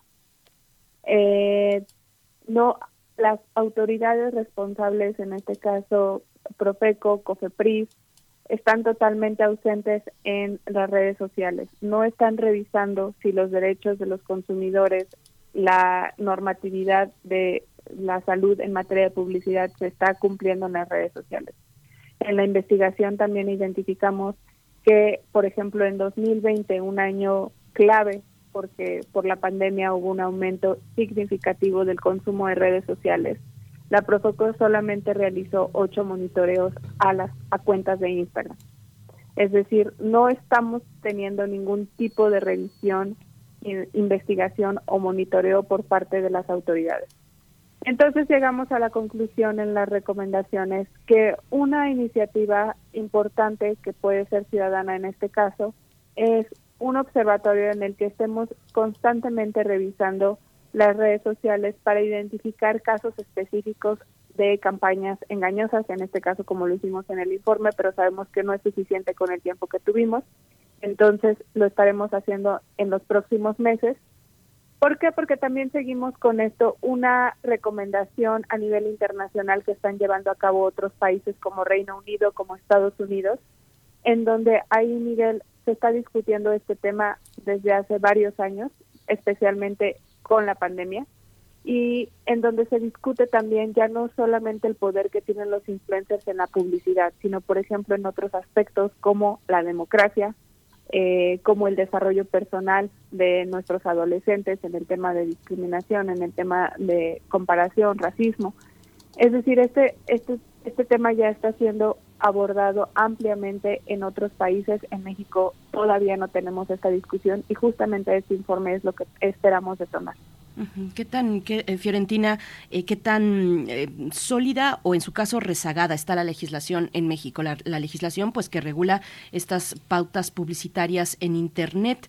Digo, además de lo que ya señalas, la poca capacidad que tiene la autoridad, en este caso Profeco, de dar seguimiento, monitoreo a las distintas cuentas de influencers que, que recurren a estas prácticas. ¿Qué decir de la legislación sobre pautas publicitarias y también lo que nos dice la Ley General de Salud respecto a la comida, a, los alimentos o comida chatarra, ultraprocesados y demás, que, bueno, tienen una relación, lo sabemos, muy importante con los derechos de la, de la infancia. Ahora consideramos que el marco normativo actual que tenemos tanto en la Ley Federal de Protección como en la Ley General de Salud en materia de publicidad es claro y suficiente para que podamos eh, hacerlo valer. El problema realmente, Berenice, que identificamos es que, pues, puede estar ahí escrito, pero si no se investiga, si no se revisa que se cumpla y sobre todo si no se hace una sanción en caso de incumplimiento, pues esto termina siendo un incentivo para que empresas, agencias e influencers sigan eh, difundiendo y, e incumpliendo con el marco normativo. Una práctica que también eh, identificamos en el informe internacional que es importante y que creo que podría también ser una buena iniciativa por parte de las autoridades de la mano con organizaciones de los consumidores como se han hecho en otros países, es la generación de guías y materiales que muestren a los influencers y a la industria cómo se tiene que declarar la publicidad y por qué se tiene que declarar, por qué es importante. Esto se ha hecho, por ejemplo, en Estados Unidos, en Reino Unido, en Alemania, en donde se les explica a los influencers, se hacen capacitaciones, porque podremos, la gran hay, existe una poca probabilidad de que en la industria no se conozca la normatividad, pero sí una gran probabilidad de que en influencers, sobre todo en nano influencers que son influencers que tienen menos de 100 mil seguidores, pero que constantemente están generando publicidad, se desconozca cuál es la forma en la que se debe de declarar esta publicidad y por qué es importante hacerlo. ¿Cuál es la relación, Florentina, entre los parámetros que establecen las propias eh, redes sociales, los propios eh, sitios, plataformas y las eh, medidas que tienen los gobiernos nacionales? Pienso en que muchos periodistas independientes han usado los canales de YouTube para hacer un periodismo crítico y se ven obligados, por ejemplo, a que no se enciendan las alarmas cuando se dice el Partido de Acción Nacional, porque el Partido de Acción Nacional se ha quejado. Entonces dicen los azules. ¿Cómo entender esta parte? Por ejemplo, Carrots Smith eh, les prende las señales de alarma, pero Zanahoria no. ¿Cómo entender esa, ese vínculo entre organizaciones como las de ustedes y las plataformas sociales? ¿Hay una manera de establecer criterios que no sean de censura, sino de análisis, de seguimiento legítimo de las eh, toxicidades que hay en la red? Has, has tocado un punto muy importante y también muy interesante, Miguel. En las plataformas también hay que hay que tocar el tema de cuál es su responsabilidad a la hora de estar monitoreando este tipo de campañas, ¿no? Y también cuáles son las herramientas, como bien mencionas, para poder declarar la publicidad o hacerla transparente y que no caigamos en estas ambigüedades. Por ejemplo, Instagram tiene esta leyenda arriba, una herramienta que dice colaboración pagada por ¿no? Y también es importante que seamos muy específicos en que si la persona, el influencer, la influencer, recibe un pago en especie, un pago económico, un beneficio económico por dar este mensaje, aunque sea en, el menor detalle, por ejemplo, como lo acabas de mencionar, eh, cambiando el nombre de un partido, eh, pero haciendo referencia a este sin nombrarlo, claramente es una publicidad y entonces tiene que declararlo como tal. Pues qué, interesante, eh, Fiorentina, y es algo que vemos pues todos los días y que los jóvenes y los más pequeños, eh, las infancias están expuestas pues a este, a este ambiente virtual con estas características en algunos casos, Fiorentina, pero finalmente, bueno, la, no sé si decirlo así, pero lo, lo voy a poner así, la fachada son estos influencers, estas influencers que eh, tienen su parte de responsabilidad, pero finalmente detrás están grandes empresas. O sea, hablamos de una industria muy poderosa con emporios como Bimbo, como KFC, como Nestlé, como Coca-Cola. ¿Por qué las autoridades no están sancionando a las grandes, a las grandes empresas? ¿Cuál es ahí el factor que está mm, faltando para que el monitoreo y en su caso la sanción mm, pues sea realizada por parte de las autoridades? Eh, creo que estudios como este, en el que generen evidencia de que efectivamente esto, está ocurriendo y después viene el paso en donde la ciudadanía, las organizaciones, eh, nos organicemos para poder demandar a las autoridades a que pongan acción en el tema y que se pueda revisar e investigar. Sí, justamente, justamente esta parte. ¿Y las empresas eh, cómo reaccionan? Porque finalmente son empresas que tienen entre sus fachadas eh, empresas de beneficio social, eh, de atención al medio ambiente, todas estas fachadas que en el capitalismo, en el neoliberalismo, eh, les dan un rostro humano a esta, a esta voracidad empresarial. ¿Cómo, ¿Cómo reciben estas estas este eh, estos señalamientos porque tienen un monitoreo súper estricto pagan miles de pesos al día para hacer ese seguimiento en redes en periódicos en revistas en medios publicitarios. Cómo lo reciben cuál es la evidencia que ustedes tienen de las reacciones que, que tienen las empresas eh, pues hasta ahora eh, no hemos identificado nosotros reacciones por parte de las empresas, tampoco recibido, pero sería muy interesante conocer su opinión y también conocer eh, cuáles serían las medidas que tomarían pues para empezar a cumplir con la normatividad existente que hay en nuestro país. Fiorentina, bueno, y es que no siempre es tan, no siempre es tan claro que el influencer está compartiendo publicidad. Eh, que está realizando un acto de, publicidad, está publicitando un producto, sino que muchas veces está esta, eh, pues, eh, esta manera, digamos, más cotidiana, como si fuera una práctica cotidiana de su día a día, compartiendo con sus seguidores. ¿Qué hacer? ¿Cómo acercarnos a la parte un poco más fina de identificar cuándo se trata efectivamente de una publicidad que es engañosa porque no se está advirtiendo a, a los espectadores que se trata de una publicidad y cuando no, eh, hay ahí eh, pues maneras, estrategias, cómo hacerle para identificarlo. Hasta ahora no, y justamente eso es lo que demandamos principalmente en el informe Berenice, y pero sí tener bien claro, porque también es una de las reacciones que hemos recibido a partir de todo el trabajo que hemos hecho alrededor de publicidad a través de influencers, es que las y los consumidores tengamos bien claro que no es nuestra responsabilidad tratar de identificar si se trata de publicidad o una recomendación genuina. Es la responsabilidad de quien emite el mensaje. En este caso, el influencer, la influencer, las agencias, las empresas. ¿Por qué si en otros países? Porque también lo identificamos eh, durante la investigación del informe. Hay influencers, Berenice, que sí están haciendo, sí están acatando la ley, es decir, sí están declarando su publicidad, cuando se trata de una empresa extranjera que solicita que tal vez su mensaje sale de México y le solicita al influencer, oye, ¿sabes qué? Lo tienes que etiquetar como publicidad. Y en esos casos sí lo hace, porque entonces para México no no cumple con esa recomendación, no cumple con la normatividad, ¿no? Entonces sí sí también ser muy específicos en ese tema en donde no es nuestra responsabilidad tratar de averiguar si la recomendación que nos está dando nuestro influencer sobre una proteína es verdadera o es, es una recomendación genuina o no. Si se trata de publicidad, es la responsabilidad de ella declarar.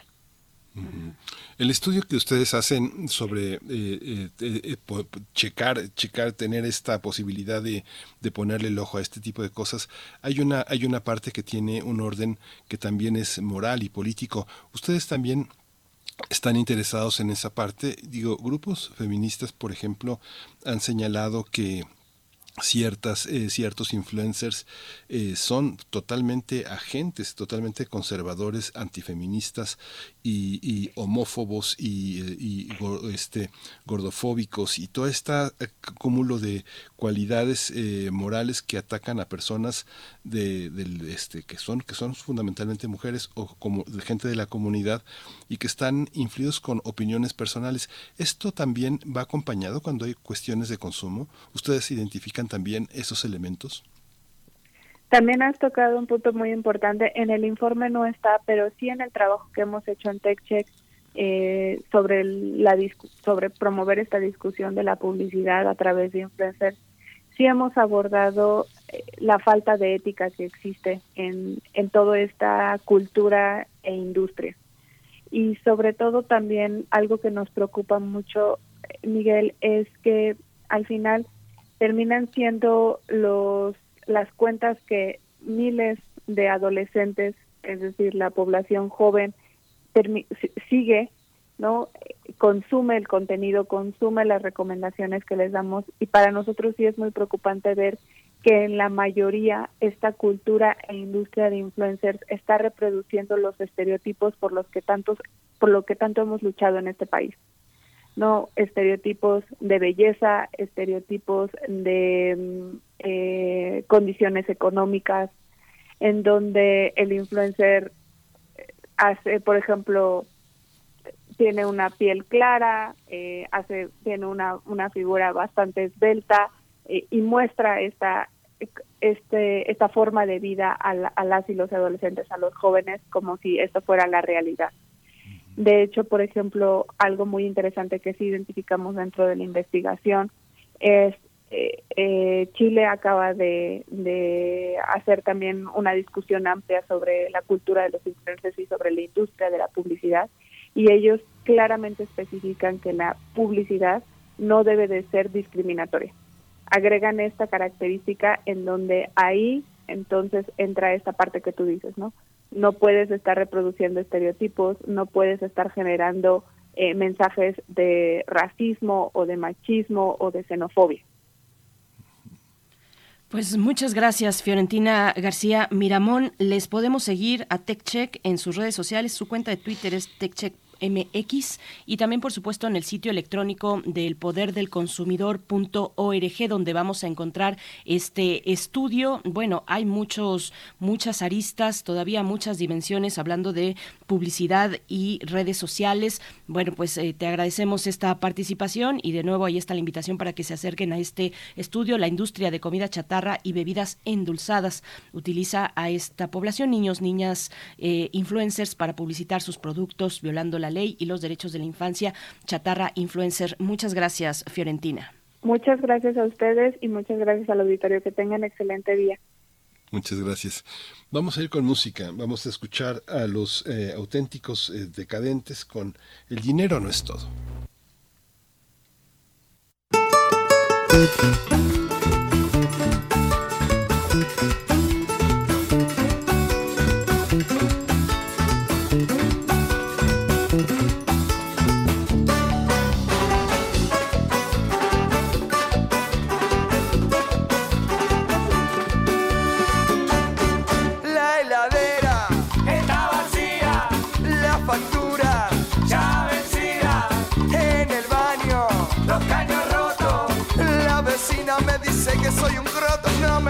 Almacén, se enojó doña María, hice un mango el otro día, pero lo gasté en bebida.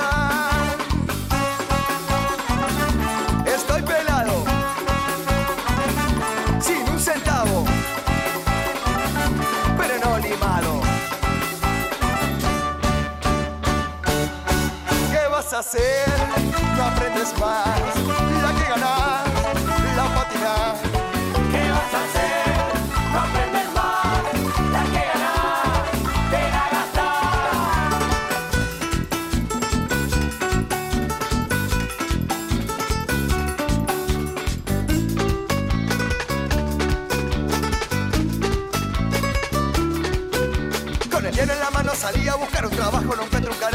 Una cerveza, me quedo en la esquina tomando sol. Con el dinero en la mano salí a buscar un trabajo, no encuentro un carajo, magué una cerveza, me quedo en la esquina tomando sol.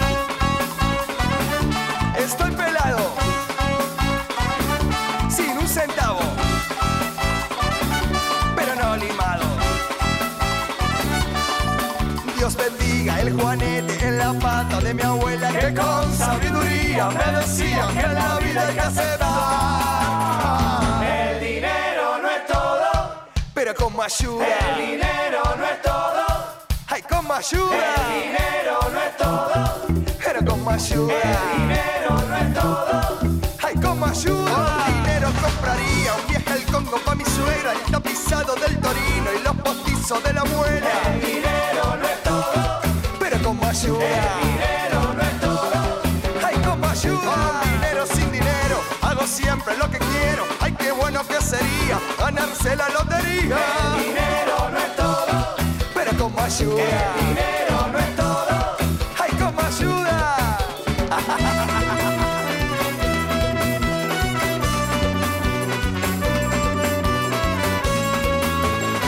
El dinero no es todo, pero con ayuda. Nota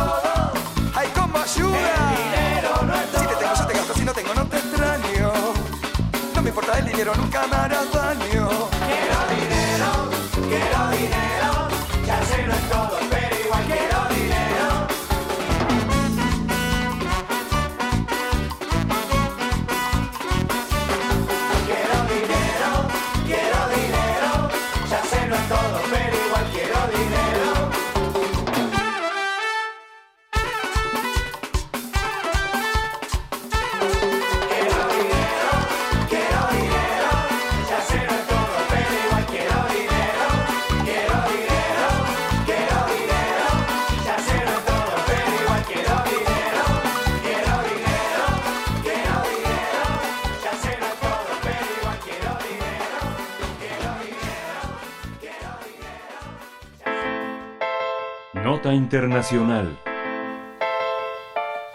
En Ecuador, el presidente Guillermo Lazo sufrió una derrota electoral y política al perder en el referéndum de ocho preguntas planteadas por su gobierno en los comicios celebrados el pasado domingo en una jornada en la que también fueron elegidos alcaldes, concejales municipales y gobernadores provinciales. De acuerdo con el Consejo Nacional Electoral de Ecuador, la participación en los comicios y en el referéndum llegó al 80.74% de los más de 13 millones de ciudadanos habilitados para ejercer su voto.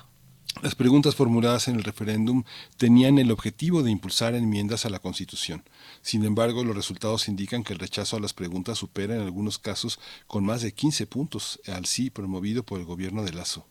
Por su parte, el movimiento político Revolución Ciudadana, Revolución Ciudadana, afín al expresidente Rafael Correa, triunfó en las alcaldías de Quito y Guayaquil, así como en las prefecturas de las provincias de Pichincha, Guayas y Manabí. Tras reconocer la derrota, el presidente Guillermo Lazo hizo un llamado a los líderes políticos a construir un gran acuerdo nacional con el propósito de solucionar los problemas del país. Pues tendremos esta mañana un análisis sobre los resultados del referéndum realizado el pasado domingo en Ecuador. Nos acompaña Jefferson Díaz, periodista venezolano radicado en Quito. Actualmente colabora para varios medios internacionales y te agradecemos esta participación, Jefferson Díaz. Muy buenos días. Gracias por estar con nosotros esta mañana. Buenos días, gracias por la invitación. Pues muy emocionante, Jefferson, toda la participación eh, ciudadana, los ecuatorianos decididos a tomar el futuro en sus manos. ¿Cómo lo, cómo lo percibiste, cómo lo viviste el domingo? Bueno, eh, lo que pasó el pasado domingo fue una gran sorpresa para muchos de nosotros, eh, más allá de creer en, en las encuestas que daban por ganador al gobierno de Lazo tanto en muchas prefecturas como en alcaldías y en, y en el tema del referéndum, y al final todas esas encuestas se cayeron, ¿no? Eh, eh, eh, lo que pasó el domingo es un llamado de atención muy grande para el gobierno de Guillermo Lazo, no solo porque el partido del expresidente Rafael Correa toma muchísima fuerza de ahora en adelante, si es que alguna vez la perdió, sino que también ahora estamos en un proceso de incertidumbre política en este país, porque luego de que el presidente Lazo perdiera su referéndum, que al final era lo que más le importaba al gobierno, eh, él hizo un llamado a un gran acuerdo nacional para, para poder terminar de cumplir con su mandato de aquí a 2025, para poder mandar en el país con cierta tranquilidad y cierta comprensión política con los demás partidos, y la mayoría de los partidos le dijeron que no, que no van a participar en ese acuerdo político. Ahora también viene renovación de autoridades dentro de la Asamblea Nacional. Eso también podría ser otro revolcón para el presidente Guillermo, Guillermo Lazo. Entonces estamos ante un panorama bastante incierto políticamente aquí en Ecuador actualmente. Jefferson, eh, ¿cómo, ¿cómo se explica este revés al gobierno? ¿Cuáles, ¿Cuáles son los mensajes que está mandando la ciudadanía para, eh, para el oficialismo, para el gobierno central?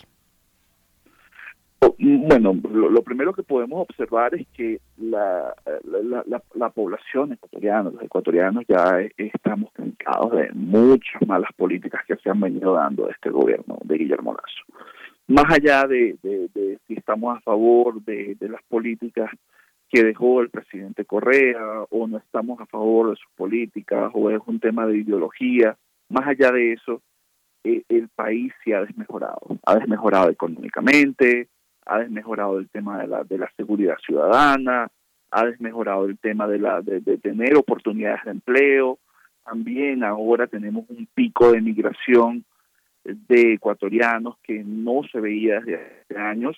Bueno, ustedes lo pueden comprobar allá en México. Eh, en el, año pasado eh, tuvimos al menos 23 mil ecuatorianos estancados en la frontera norte de México tratando de pasar hacia los Estados Unidos y eso era algo que teníamos muchísimo tiempo que no veíamos.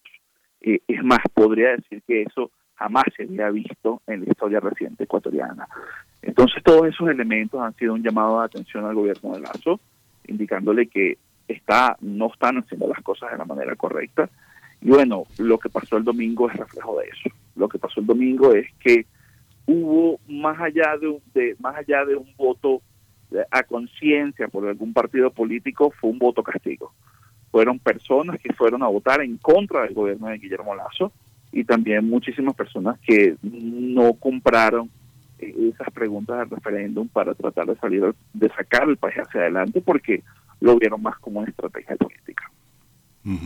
Fíjate Jefferson que un, amigo académico estudioso de Ecuador eh, regresaba de Ecuador y decía que eh, sentía que el bienestar conseguido por Ecuador en los últimos años, antes de la pandemia, había retrocedido unos 20 años y, atribuía también a muchos conflictos en los estados fronterizos y de, y de, y de, y de desigualdad. Ahora la pandemia marca otro factor. ¿Cómo marcan las elecciones las preferencias en los en, en, toda esta parte que tiene que ver con las eh, provincias electorales, los gobernadores provinciales y los concejales municipales. ¿Hay un paradigma, hay una manera de observar a través de los resultados la situación que se vive en esos lugares? Mira, sí, por ejemplo, Guaya, que es mm. la, la, la, segunda prefectura o, la primera prefectura del país después de Quito, después de Pichincha, es la, la, la, provincia que más se ha visto afectada por el tema de la inseguridad. Eh, y esa provincia la ganó el correísmo. Eh, también eh, Esmeraldas ha sido otra provincia que ha sido muy afectada por inseguridad, a pesar de que el correísmo no la ganó en estas elecciones. ahí religieron a, a, la prefecta que es del Partido Social Cristiano, pero el correísmo obtuvo muchísimos votos en esa provincia, cosa que tenía tiempo que no pasaba.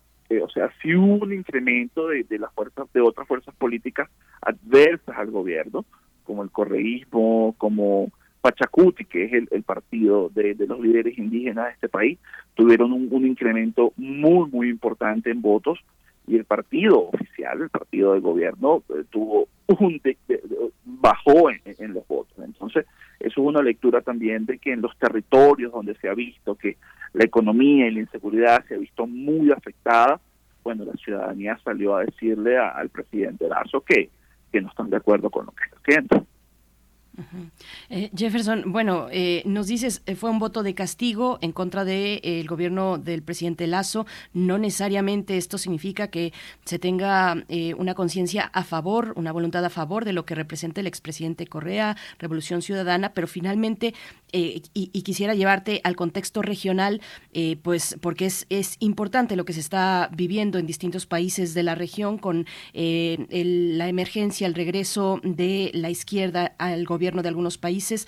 ¿Esto tiene alguna relación? ¿Es pertinente ver este avance de fuerzas populares a la luz del contexto regional y, la presencia de la izquierda o de gobiernos populares en la región? Mira, eh, sí podría, podría tener cierta influencia. Eh, sin embargo, el contexto actual del Ecuador eh, hay que verlo con mucha lupa. Más allá de que Ecuador ahorita sea uno de los pocos países en América del Sur que tenga un gobierno de derecha. Eh, hay que verlo con mucha lupa porque sí, en los últimos, yo diría que desde el, gobierno del presidente Lenín Moreno eh, hasta ahora, la calidad de vida del ecuatoriano ha disminuido. Y el presidente Lenín Moreno, más allá de que tuvo sus diferencias con Correa, era un gobierno de izquierda. Eh, pero sí ha, se ha, sí ha bajado la calidad de vida del ecuatoriano sobre todo en el tema de la economía y sobre todo el tema de la inseguridad, que es lo que más nos afecta. Ecuador llegó a ser el país más seguro de América del Sur, por encima de Uruguay. Y hoy en día no creo que estamos como de quinto, cuarto lugar. Y eso es algo que afecta muchísimo al ecuatoriano porque el ecuatoriano no estaba acostumbrado a ese tipo de inseguridad. Tenemos ahora, lamentablemente, eh, sicariato, tenemos robo a bancos, tenemos un incremento en la inseguridad ciudadana como robo eh, a mano armada a la gente en la calle. Entonces eso es algo que el ecuatoriano no estaba acostumbrado. Además que a pesar de que el país está dolarizado, hemos visto un incremento en inflación que quizás no nos pega tanto porque precisamente tenemos el dólar, pero este año lo arrancamos con más de 3% de inflación. Eso era algo que no se veía en el Ecuador desde hace muchísimos años.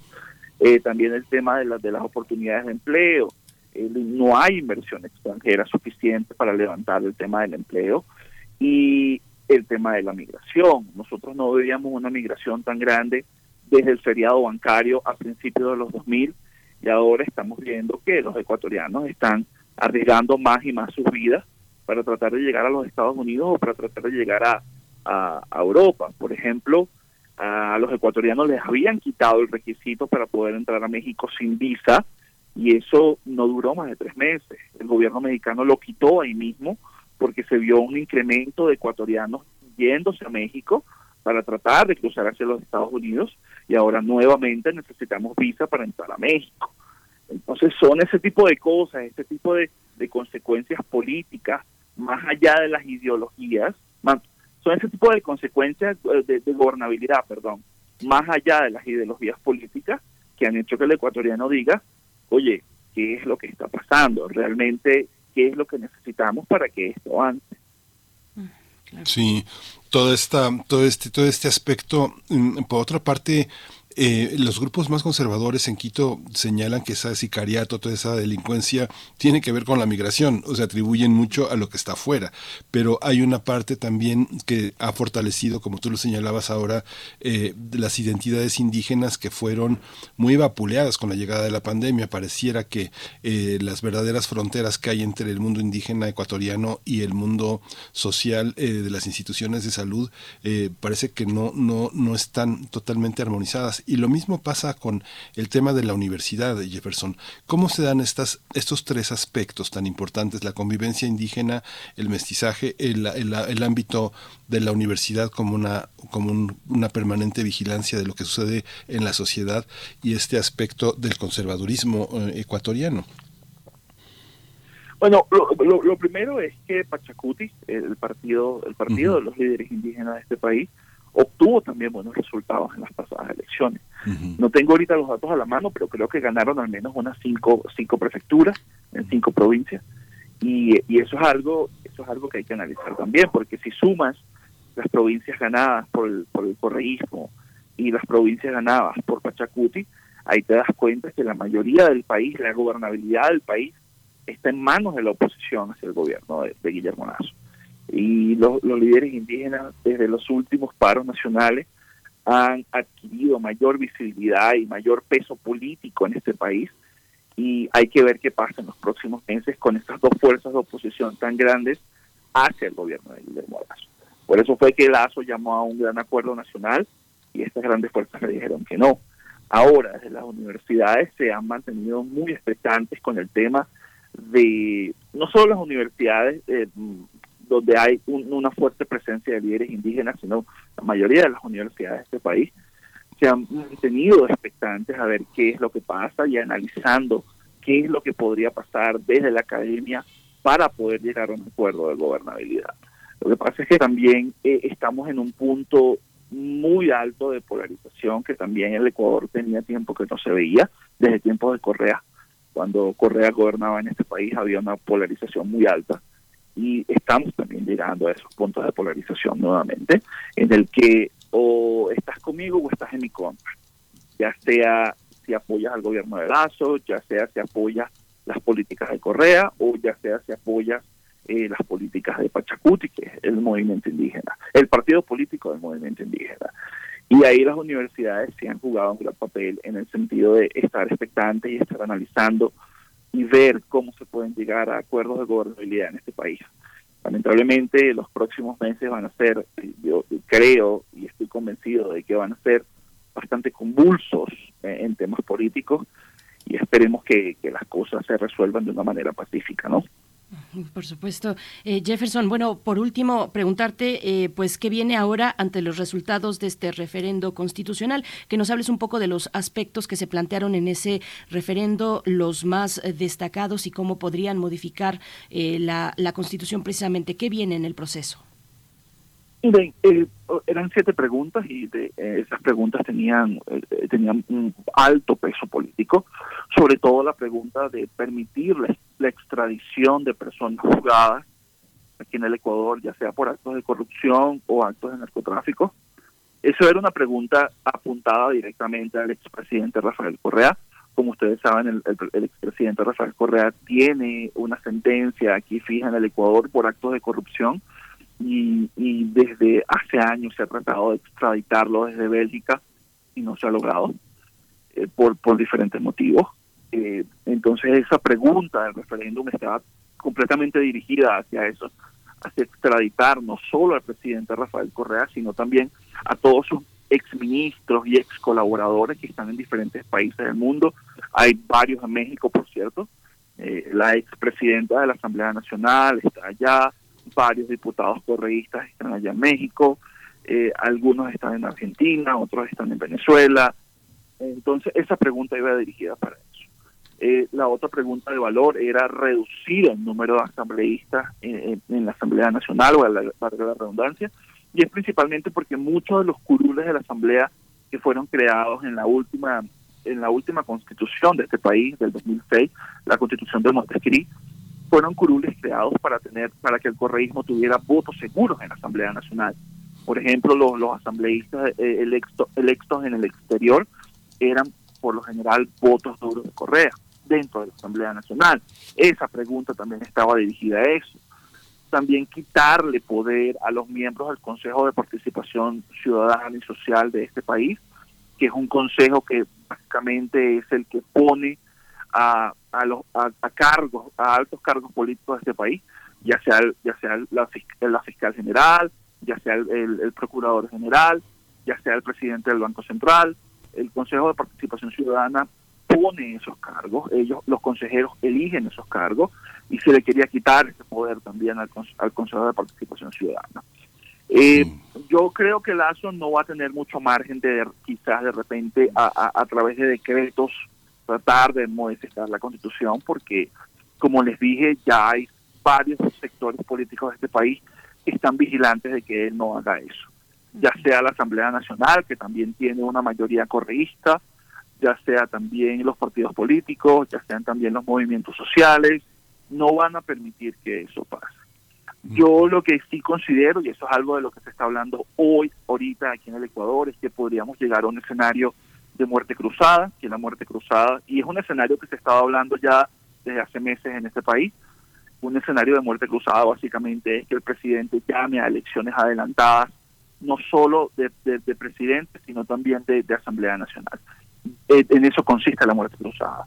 Básicamente el presidente desmonta la Asamblea Nacional, pero al mismo tiempo también él pone su cargo a la orden y vamos a grandes elecciones generales de, de asambleístas y, de presidente. Ese podría ser un escenario al que pudiéramos llegar y es un escenario que cada vez está más palpable. Pues muchísimas gracias. Siempre Jefferson siempre es un siempre es muy importante tener tu pulso, es un pulso muy muy muy muy amplio, muy generoso. Muchas gracias, Jefferson Díaz, periodista venezolano radicado en Quito. Mucha, mucha, mucha, este, mucha vida, mucha suerte con lo que viene. Muchas gracias a ustedes. Hasta pronto, Jefferson Díaz. Pues así la situación en el Ecuador, donde pues avanza de esta manera, ganando eh, alcaldías muy importantes, Quito, Guayaquil, este partido Revolución Ciudadana ligado al expresidente Correa y otros partidos, Pachacuti también, bueno, avanzando algunas fuerzas populares y en entredicho la gestión del actual presidente Lazo. Pues con esto estamos llegando al cierre de esta hora para despedirnos de Radio Nicolaita. son las 8 con 59 minutos. Gracias, Radio Nicolaita. El día de mañana, viernes, nos encontramos por acá de 8 a 9 de la mañana con ustedes. Nosotros vamos al corte. Esta mañana tenemos los mundos posibles y viene también la poesía necesaria. Vamos al corte y volvemos.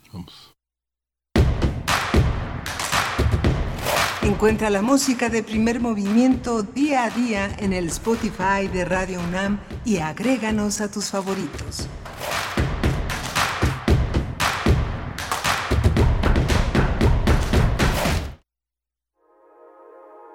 Síguenos en todas nuestras redes sociales, Facebook, Twitter, Instagram, Spotify y YouTube. XEUN, Radio UNAM, Experiencia Sonora.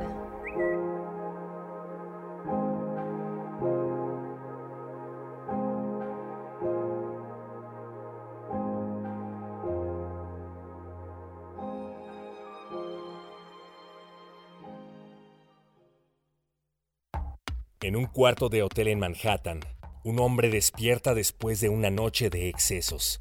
Mientras llueve, hace con su pareja un recuento de la vida que llevan. Quisieran escapar y cumplir sus fantasías. Hace tanto tiempo que no estamos juntos, de verdad. Vivimos juntos como dos extraños. Encontrémonos y quizá no nos perdamos. Háblame. Yo he estado perdido. De la colección de ficción sonora de Radio UNAM, Memoria del Mundo de México de la UNESCO 2021, presentamos Háblame como la lluvia y déjame escuchar. Adaptación de la obra de Tennessee Williams. Sábado 11 de febrero a las 20 horas por el 96.1 de FM y en www.radio.unam.mx. Radio UNAM. Experiencia sonora.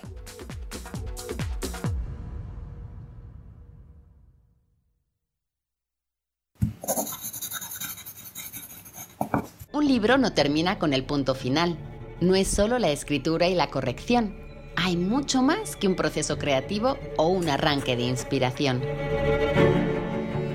Las palabras encierran conocimiento y cultura, pero también gustos y texturas.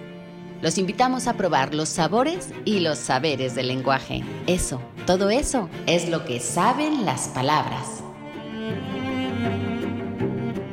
Saben las palabras, el amor por el lenguaje en todas sus presentaciones. Con Laura García, todos los lunes a las 18.30 horas, retransmisión sábados a las 17 horas, solo por Radio UNAM. Experiencia sonora. Ay, no, comadre, ya no entiendo nada. Cada día todo más caro. Yo sí entiendo, estamos muy mal.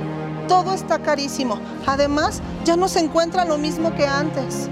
En México, vivimos una crisis alimentaria. La inflación y la falta de seguridad han generado carestía de alimentos y precios altísimos. En el PRD proponemos un plan de emergencia alimentaria que garantice el acceso a los alimentos a precios justos.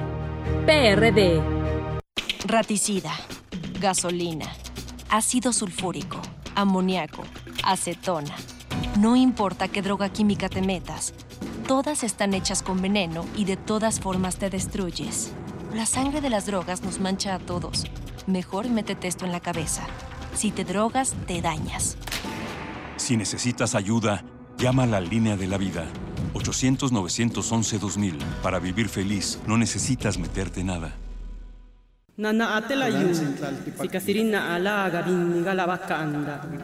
Deja que las voces pluriculturales invadan tus oídos. Calme Cali. Séptima temporada. Todos los jueves a las 10 horas por el 96.1 de FM. Retransmisión domingos 15.30 horas. Calme Cali. Una coproducción del Programa Universitario de Estudios de la Diversidad Cultural e Interculturalidad de la UNAM y Radio UNAM. Experiencia sonora. Síguenos en redes sociales. Encuéntranos en Facebook como Primer Movimiento y en Twitter como arroba PMovimiento. Hagamos comunidad.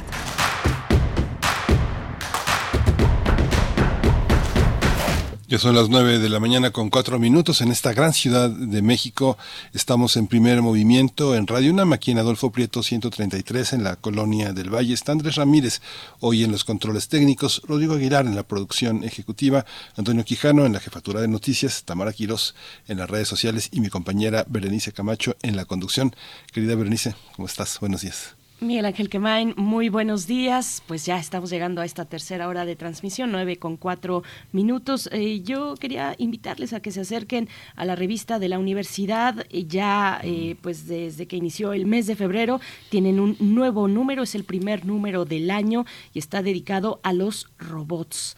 A los robots y todo lo que tiene que ver, pues ahora que estamos en este debate, lo que tiene que ver con eh, la vida, la vida de los humanos mediada por los robots, por la tecnología, por la inteligencia artificial y vamos a encontrar, como es costumbre, pues distintos formatos de textos, tanto poesía como narrativa, eh, textos eh, más eh, gráficos, digamos, de novela gráfica o expresiones en ese sentido, ensayos, bueno, una oferta, una propuesta muy interesante, visualmente también lo es, como acostumbra la revista de la Universidad de México y bueno, en la editorial la editorial que siempre está a cargo de Guadalupe Netel, de la escritora Guadalupe Netel, eh, pues hace una, eh, una introducción muy interesante donde dice el mito de la creación, aquel en que el hombre y la mujer fueron modelados con barro y animados gracias a un soplo de aliento divino y en el que se les ordena obedecer sin ningún tipo de cuestionamiento, habla en realidad de uno de los sueños más arraigados de nuestra especie, el de volvernos demiurgos, creadores y amos de una grey hecha a nuestra semejanza, que se subordine, nos entretenga y sobre todo que nos haga la vida mucho más llevadera. Esta fantasía constituye el origen de los robots, una obsesión que hemos cultivado desde la antigüedad hasta la fecha y el motivo de que cada paso hacia su realización nos parezca fascinante. Bueno, ese es así inicia la editorial de apertura del nuevo número, el más reciente número de la revista de la universidad Los Robots y bueno, van a encontrar material muy interesante por ahí, Miguel Ángel. Sí, muy interesante este este este número hay cosas muy cómicas, muy muy este llenas llenas de humor, muy interesantes y, bueno eh, comentaba el tema el tema del maíz, el tema de la, del documental de Alberto Cortés, pero hay toda una serie en la Cineteca quien le guste el cine, hay un ciclo documental eh, social americano dedicado a México muy interesante. Se cumplen prácticamente 50 eh, años de este gran documental que hizo José Rovirosa. Usted recordará a José Rovirosa, este gran documentalista que ahora eh, forma parte de nuestro patrimonio universitario, 19 documentales. Tenemos un premio que promueve la Filmoteca de la UNAM. Él hizo Ayutla Ser, el mineral de la vida, que es una pequeña comunidad en el norte de Oaxaca, donde los habitantes se organizan para generar una mano de obra, apoyar proyectos al pueblo. Es una organización que responde a la organización antiquísima que se llama El Tequio y está hoy, hoy a las 2 de la tarde, a las 8 de la noche y forma parte de una red de documentales que, que están ahí en la Cineteca y que ya, ya concluyen su estancia, entre ellos Dios nunca muere, de Roberto Olivares, de Diego Sorno, este periodista mexicano que ha tenido una, una, una actividad militante, activista de comunicación muy interesante a la hora de hacer documentales. los periodistas en los documentales han sido un aporte también muy interesante, que es prácticamente ya una cosa de este siglo ya muy regularizada. Vale muchísimo la tiempo, mucha la pena verlo. Ese es mañana, también en el mismo horario, 10 de febrero, 14 horas, 20 horas, Dios nunca muere. Dios nunca muere. Bueno, pues qué, qué, buena recomendación, Miguel Ángel. Y nosotros por delante tenemos poesía necesaria. En unos momentos viene la poesía y los mundos posibles. Hoy jueves es de Mundos Posibles con el doctor Alberto Betancourt, doctor en Historia y profesor de la Facultad de Filosofía y Letras de la UNAM, para hablar de la época del Antropoceno, de la edad capitaliana a la edad comuniana. Es el tema, el título de estas reflexiones que cada jueves nos comparte el doctor Betancourt aquí. Y bueno, eh, les invitamos a seguir participando en redes sociales. Mientras tanto, si todo marcha, nos vamos ya con la poesía, Miguel Ángel. Vamos a la poesía. Vamos para allá. Primer movimiento. Hacemos comunidad en la sana distancia.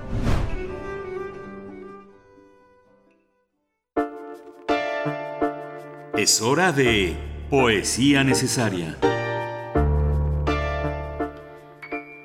Bien, pues la poesía de hoy es porque en estos días pues uno no puede dejar de pensar en Siria y por supuesto también en Turquía y se trata de un poeta sirio, el que voy a compartir con ustedes esta mañana, Akram Al-Katreb. Akram Al-Katreb nació en la ciudad de Salamía en, el año de 1966. Es poeta, es periodista, es crítico de arte, es corresponsal en medios de Líbano, de Londres y de la misma Siria y bueno, desde la década de los 90 escribe y publica artículos en la prensa literaria árabe. Y bueno, este poema me pareció especial además porque alcanza otras lecturas, lecturas que tocan el momento pues terrible que atraviesa hoy Siria y también Turquía. Así es que bueno, este poema se titula Mueblería y en la música, la música es del artista argentino Luis Alberto Spinetta por su aniversario luctuoso. Spinetta murió un 8 de febrero, eh, ayer se conmemoró su aniversario luctuoso, murió en el año 2012 y bueno, Barro tal vez es el título de esta canción con Spinetta, Luis Alberto Spinetta, pero vamos antes con la poesía de Akram Alcatreb, Mueblería. Mueblería. Tu cuerpo en la puerta de casa, una ligereza sin igual, con iluminación en la cara hecha de ladrillos. La calle no ha cambiado mucho, la dejé hace 20 años. Los rostros también te resultarán difíciles de identificar. Parecen un viento que circula por la inmensidad de los pueblos vacíos. La barra de tiempo se detiene repentinamente y la vida necesaria no se puede fijar de ninguna manera ese olor humano que queda en la ropa, las voces que llevas contigo, como las marcas grabadas en los troncos de los árboles. Qué sabiduría en todo este dolor. Y encuentras los mismos muebles, sofá, mesa de madera, sillas, reloj de pared, anteojos de padre y libros dispuestos en los estantes. La predestinación es todo lo que queda en la casa, y esa cicatriz en el azulejo, como tranquilidad, las recámaras frías requieren formas para recordar un pasado que huele a lugares desiertos y toda esta vida corriendo detrás de ella y te arrepientes.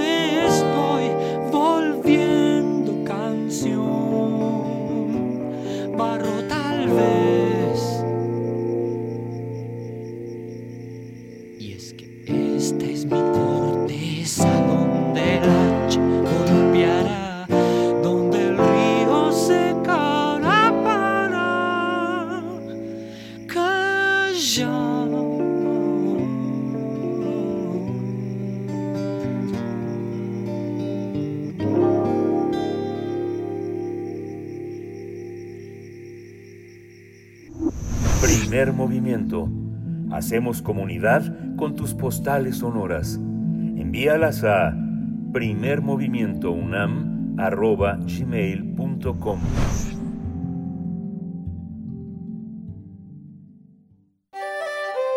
Mundos posibles. La época del Antropoceno, de la edad capitaliana a la edad comuniana, el tema de esta mañana con el doctor Alberto Betancourt. Te saludamos con mucho gusto, querido Alberto. Eh, bienvenido, como siempre, a este espacio que es tuyo, que es de todos, de todas. ¿Cómo te encuentras? Berenice, muy buenos días, Miguel Ángel, queridos amigos que hacen comunidad con nosotros, pues cómo me voy a encontrar suspirando después de escuchar esta poesía tan poderosa y esta música con el timbre de Luis Alberto Spinetta y desde luego pues conmovido como todos por lo que está ocurriendo en Siria y en Turquía, dos pueblos hermanos a los que desde luego pues les mandamos un abrazo, todo nuestro cariño, lo mismo que a la pues comunidad de ambos países que vive aquí en México. Muchas gracias Alberto, bienvenido. Muchas gracias. Y, y bueno, pues justamente hablando de, de la fuerza de los movimientos telúricos, yo quisiera pues abordar hoy un tema que nos ubica en el diálogo entre las humanidades y la ciencia, en este caso en particular entre la historia, la historia de la ciencia y la química, la geología, varias disciplinas que intervienen en la formulación de los términos que necesitamos para designar al momento histórico en el que estamos viviendo. Quisiera yo comenzar diciendo que la idea de que el ser humano influye drásticamente en la faz de la Tierra, dicen tres autores, Paul Crutzen, John McNeil y Will Stephen, ha sido planteada por diversos científicos a lo largo del tiempo. En 1867, por ejemplo, Stopani afirmó que la actividad humana se estaba convirtiendo en una fuerza telúrica. Es decir, que el trabajo humano, que las actividades realizadas por los seres humanos tenían tanta fuerza o estaban empezando a adquirir tanta fuerza que tenían la capacidad de remodelar la faz de la Tierra. Y según este recuento hecho por los tres autores que acabo de mencionar, uno de ellos Paul Crutzen, muy famoso por ser quien acuñó el concepto de antropoceno y además por haber recibido en 1995 un premio Nobel de Química. En este recuento ellos eh, reseñan que en el año de 1924 Jacques de Chardin y E. El Roy plantearon la existencia de una noósfera. Híjole, algo que me parece muy profundo desde el punto de vista intelectual, el concepto de noósfera que implica el hecho de que el intelecto y la tecnología humana configuran el futuro positiva y negativamente cambiando el medio ambiente de nuestro planeta. Lo que plantea ya de Chardin es que pues en realidad la conciencia humana y sus efectos se superponen a la biosfera y pueden preservarla o destruirla. Estamos hablando entonces de un momento en la historia, vamos a decirlo así, aquí es donde el diálogo interdisciplinario se vuelve urgente, apasionado, crucial. Estamos hablando de un momento en la historia geológica de la Tierra que se cruza, que se intersecta con la historia humana, con la historia como proceso de desarrollo de la especie humana, en el momento en el que los seres humanos nos volvemos tan poderosos, por decirlo de alguna manera, nuestra conciencia, nuestra tecnología, para bien o para mal, se funden con la biosfera y son capaces de alterar incluso pues la faz de la Tierra y dejar su huella en un nivel estratigráfico. Eh, por su parte, John Bellamy Foster y, y Brett Clark afirman en un texto que yo recomiendo ampliamente y que se puede encontrar en la red, que se llama El Capitaliano, que en el año de 1920 el geólogo ruso Pavlov, no hay que confundirlo con el, con el eh, médico, el geólogo ruso Pavlov formuló por primera vez Estamos hablando del año de 1920. Creo que todavía estaban resonando en el puerto de San Petersburgo las balas de la, de la insurrección de los marineros de Kronstadt. Estamos hablando de un periodo de efervescencia de la Revolución Rusa y en, y en ese año 1920 Pavlov acuña por primera vez el concepto de antropoceno. Seis años más tarde, todavía muy joven, la, Revolución Rusa, y como parte de esta efervescencia en las ciencias que provocó la revolución, el, el geoquímico soviético, Bernatsky, acuñó el concepto de biosfera. De tal manera que en este recuento, pues llegamos al año de 1973, cuando el geólogo soviético Schansper retomó el concepto de antropoceno en la gran enciclopedia soviética publicada ese año. De tal manera, eh, digamos, ahora regreso al texto de Krotzen, estoy citando dos textos básicos, un artículo de, de Krotzen, por un lado, y por otro lado el texto eh, llamado El Capitaliano, hecho por John Bellamy Foster y, y Brett Clark, pues eh, regreso al texto de Krotzen, y ellos afirman que en 1885 el Congreso Internacional de Geología decidió dar el nombre de Holoceno a la época iniciada hacia alrededor de 12.000 años, al terminar la última glaciación, una época que pues, no sé si quienes nos acompañan ahora y hacen comunidad con nosotros compartan esta sensación, pero ese periodo que cuando uno entra a los museos y se encuentra con los hombres de las glaciaciones, los, hombres, las mujeres, los seres humanos, los niños que vivían en la época de las glaciaciones, y, y cuando estas empiezan a terminar, pues eh, nos hablan de un planeta cubierto por las nieves que comienzan a retraerse al acabar la última glaciación. Eh, a ese, ese periodo, eh, iniciado hace 12.000 años al terminar la última glaciación, dio lugar a que esta reunión científica que acabamos de mencionar eh, le llamara Holoceno. Sin embargo, dicen Crotzen y sus colegas, en nuestros días la actividad humano, humana se ha vuelto tan intensa que se ha convertido en una fuerza geológica y morfológica, por lo que vale la pena sustituir el término de Holoceno por una nueva época que sería el Antropoceno como un nuevo periodo geológico. Debo decir, y aquí es donde yo insisto en que el diálogo entre disciplinas se vuelve realmente fascinante y pertinente, que fue una propuesta de químicos, una propuesta de químicos que estaban abogados, abocados al tema del cambio climático y le hicieron esta sugerencia a los geólogos dedicados a la estratigrafía, una propuesta que por cierto conduciría a que en el año a que en ese año 2000 en Cuernavaca, Morelos, en México, se formulara esta discusión o se iniciara esta discusión en torno al concepto de antropoceno como parte de una reunión del programa Geosfera Biosfera que se estaba realizando en ese momento. Eh, por ahí empieza la reflexión, Miguel Ángel Berenice, y ahorita, si a ustedes les parece bien, creo que podríamos continuar, pero no sé qué opinan. A mí, por lo menos, esto me tiene realmente arrobado.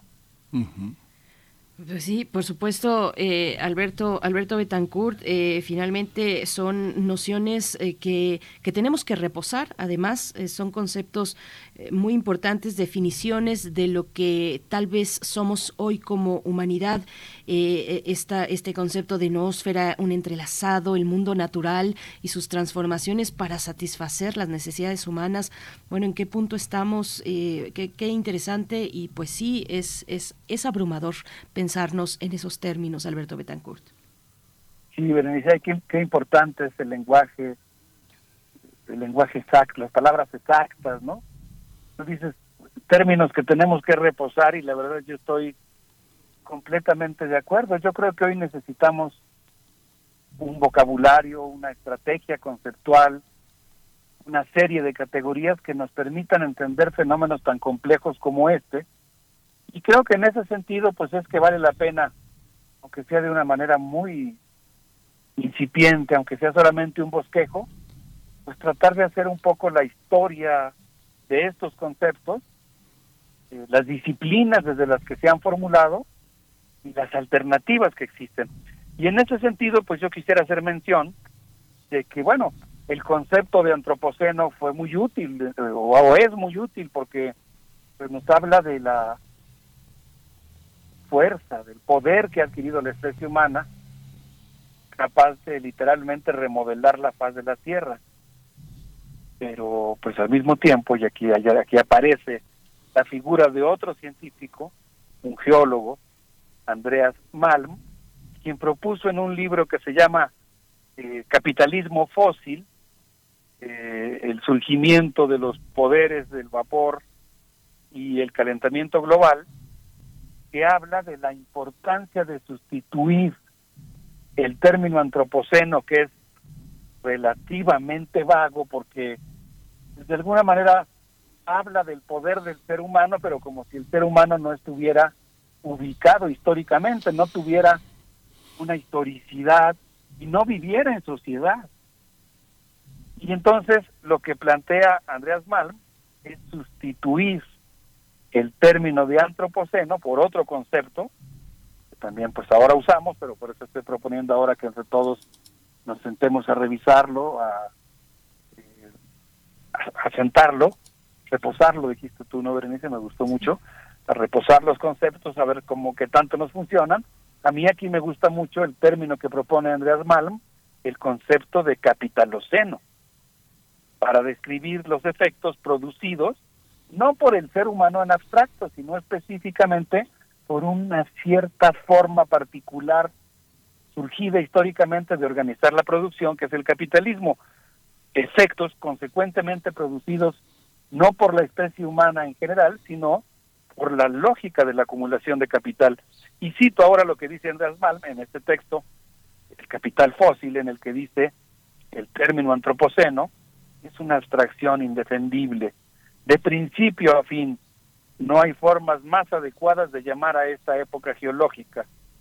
Se refiere al, concepto de capitaloceno, que referirse a la acumulación de capital en espacios abstractos, en tiempo abstracto, siempre en competencia, siempre corriendo, un flujo incesante a toda velocidad y lo más lejos posible, demandando cualidades a tope en cantidades siempre mayores.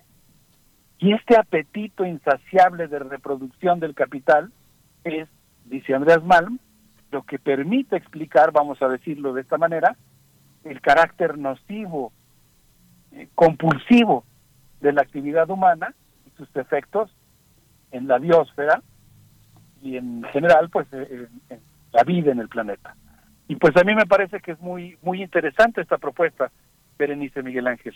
Sí, es interesante ese tipo de categorías. Son un poco cómicos, pero son interesantes eh, pensar que esos conceptos están construidos pensando en categorías eh, de, tan largo plazo, ¿no? Si uno piensa en un periodo como el neolítico y todas sus derivaciones, pues son 10.000 años, ¿no? Entonces, finalmente lo que hay eh, en este mundo que tenemos que pensar son matices, regiones, experiencias particulares, desarrollos locales y esas grandes bloques conceptuales para explicarlo todo eh, en función de los grandes capitales que nunca podemos observar de manera directa es un poco este bueno este es parte de la desmesura académica. Muy interesante muy interesante para pensar en bloques eh, muy interesante. Pues fíjate que yo yo creo que este intercambio de opiniones que tenemos ahora al aire forma parte, yo creo, de una, de una necesidad que tenemos en general de discutir sobre este tema, ¿no? De discutir con los diferentes puntos de vista, las distintas disciplinas, porque, eh, no sé, por ejemplo, voy a poner un ejemplo ahora, digamos, situado en el ámbito de la historia de la ciencia, ¿no? La Asociación Americana de Geología se acaba de proponer discutir el próximo 3 de marzo unos cuantos días la pertinencia de hablar de un nuevo eh, limen estratigráfico que es justamente el antropoceno. Y la comunidad geológica en los Estados Unidos, pero también la Comisión Internacional de Estratigrafía, está discutiendo intensamente la pertinencia o no de, llamar, de dejar de llamarle Holoceno al periódico, al periódico, al periodo, al periodo en el que estamos viviendo y sustituirlo por el concepto de capitaloceno, perdón, de antropoceno. Ahora, yo quisiera citar para irnos a la música un texto de Julio Volvinic en su columna Economía Moral, publicado en La Jornada, que habla de la existencia de un trascendente debate sobre el nombre más adecuado para nuestra época. Y aquí yo eh, retomaría, y en este punto coincidiría contigo, Miguel Ángel, pues la importancia de, de juzgar la pertinencia de los términos y la necesidad de discutir, de deliberar sobre cuáles son los términos más adecuados. Y aquí, pues, eh, gracias a esta publicación de, de Julio Volvinic, me encontré justamente con la referencia que él hace al, al texto llamado El Capitaliano de John Bellamy Foster y de Brett Clark, en el cual ellos plantean que en la actualidad la Tierra se sitúa oficialmente en el León Panerozoico, la era Cenozoica, el periodo cuaternario, la época Holocena y la edad megaleyana. Pero ellos proponen, y si quieren eso lo podemos platicar regresando de la música, pues ellos proponen que el capitaloceno es la primera edad del antropoceno, pero que podría haber otras. Y una de ellas sería la comuniana, y a mí pues me pareció una propuesta muy sugerente. Pero les quisiera proponer que escuchemos algo de música, no sé qué opinan. Sí, por supuesto, y además es muy necesario, Alberto Betancourt, para quedarnos con estas reflexiones, preguntarle a la audiencia cuál es el nombre más atinado para nombrar a nuestra época. Bueno, nos vamos a ir con música. Sí, ¿qué les parece si escuchamos a Javier Alerta con esto que se llama Cada Día? Vamos con ello. Directo de Colombia. Sí. Por la vida. Mm, el respeto. La justicia. Oh. Alzo mi voz. Javi alerta. Boom. Escucha esto. Cada día que pasa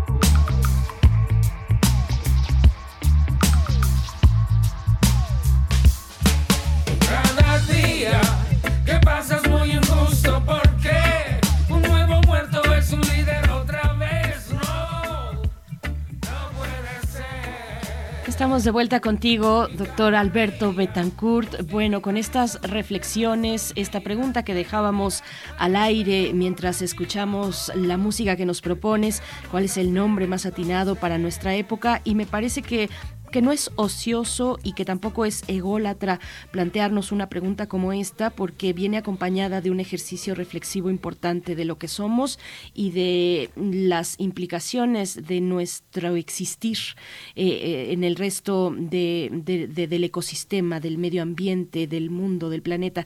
Así es que bueno, seguimos contigo, Alberto Betancourt. Eh, Gracias, Berenice.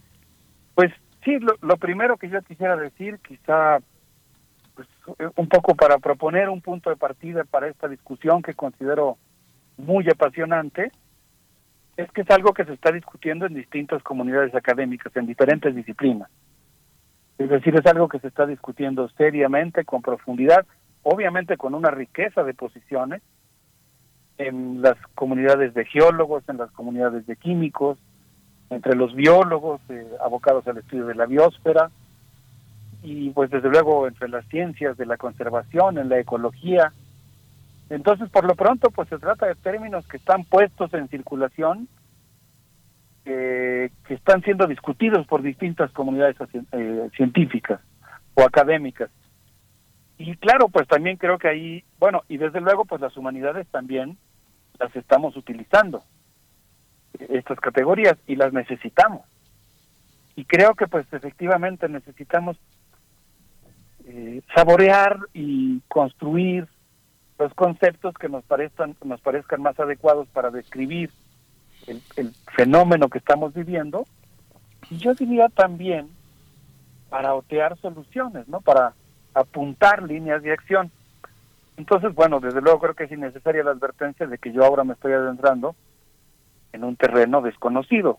Estoy más bien ansioso de poder estar en una cena después de un congreso o estar en un evento en el que pudiera, desde luego, platicar, hacer este ejercicio que hemos mencionado a veces al aire, ¿no? De la aventura de cruzar las islas, ¿no? Y, aventurarse de cruzar las islas desde la Facultad de Filosofía y Letras, pues desde luego a la Facultad de Química, al Instituto de Geología, a los lugares donde estas comunidades eh, que usan estos términos con mucho mayor precisión, pues pudieran ilustrarnos en muchas cosas y platicar, platicarnos sobre el tema. El concepto de Holoceno, por ejemplo, en particular, según entiendo, eh, que se utiliza para referirse al momento en el que termina la última glaciación, pues inició en un momento muy dramático desde el punto de vista geológico, porque eh, la, la contracción de los glaciares implicó que el nivel del mar subiera casi 30 metros. Y este periodo, el Holoceno, ha tenido varias edades. En primer lugar, el groenlandés, posteriormente el norte gripiano.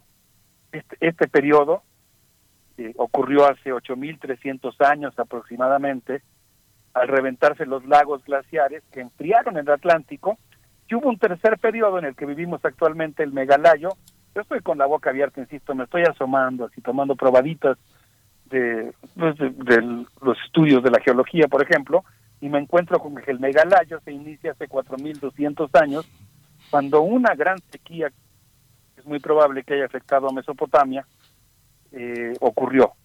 Entonces, los autores que he mencionado, autores del Capitaliano, proponen concebir el Antropoceno como una nueva época.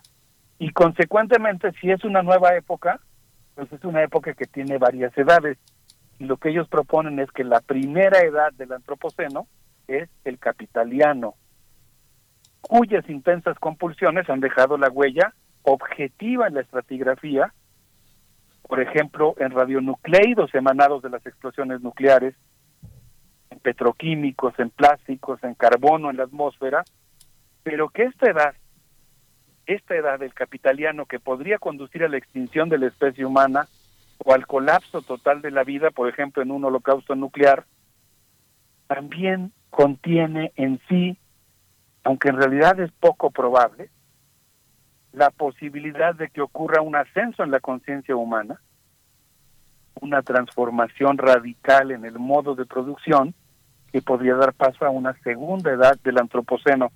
Y esa segunda edad, proponen los autores, es la edad comuniana. Eh, pues no sé, Miguel Ángel Berenice, qué les parezca sé que estamos pues ante ante temas que en ciertos que nos rebasan en muchos sentidos. Primero, pues porque implican estarnos metiendo a disciplinas que, por lo menos en mi caso me son completamente desconocidas.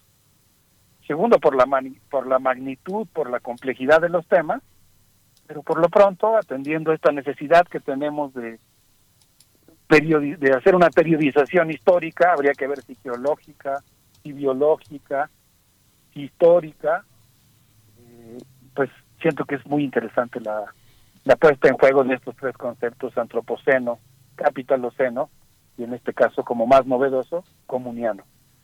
Sí, es fascinante, es fascinante. Digo, si uno ve, ve toda esta especulación que bueno que tú estás haciendo, acompañado también de otros pensadores, eh, yo pienso eh, todas estas eh, intercambios entre Marx y Engels con su enorme erudición. No sé, pienso en los escritos, en las cartas que intercambiaron entre 1835, los textos de la Sagrada Familia de 1844, toda esta visión este, llena de humor, o sea, digamos que pensando en un hombre que estaba en una cultura en ese momento del coleccionismo, ¿no? Viendo, viendo la antigüedad, la antigüedad egipcia, la, antigüedad este, de los fósiles, todo estaba en ese Londres que vivió Marx y en esa Europa de Engels eh, siempre haciendo bromas con los, eh, los objetos del pasado, ¿no? Las ideas, por ejemplo, de Freud, pensando en que lo que sabíamos de la mente era la punta de un iceberg. Todas esas metáforas sobre las edades geológicas de la Tierra y los cortes transversales, pues son parte de una metáfora que todavía está tocada por un gran espíritu positivista, ¿no?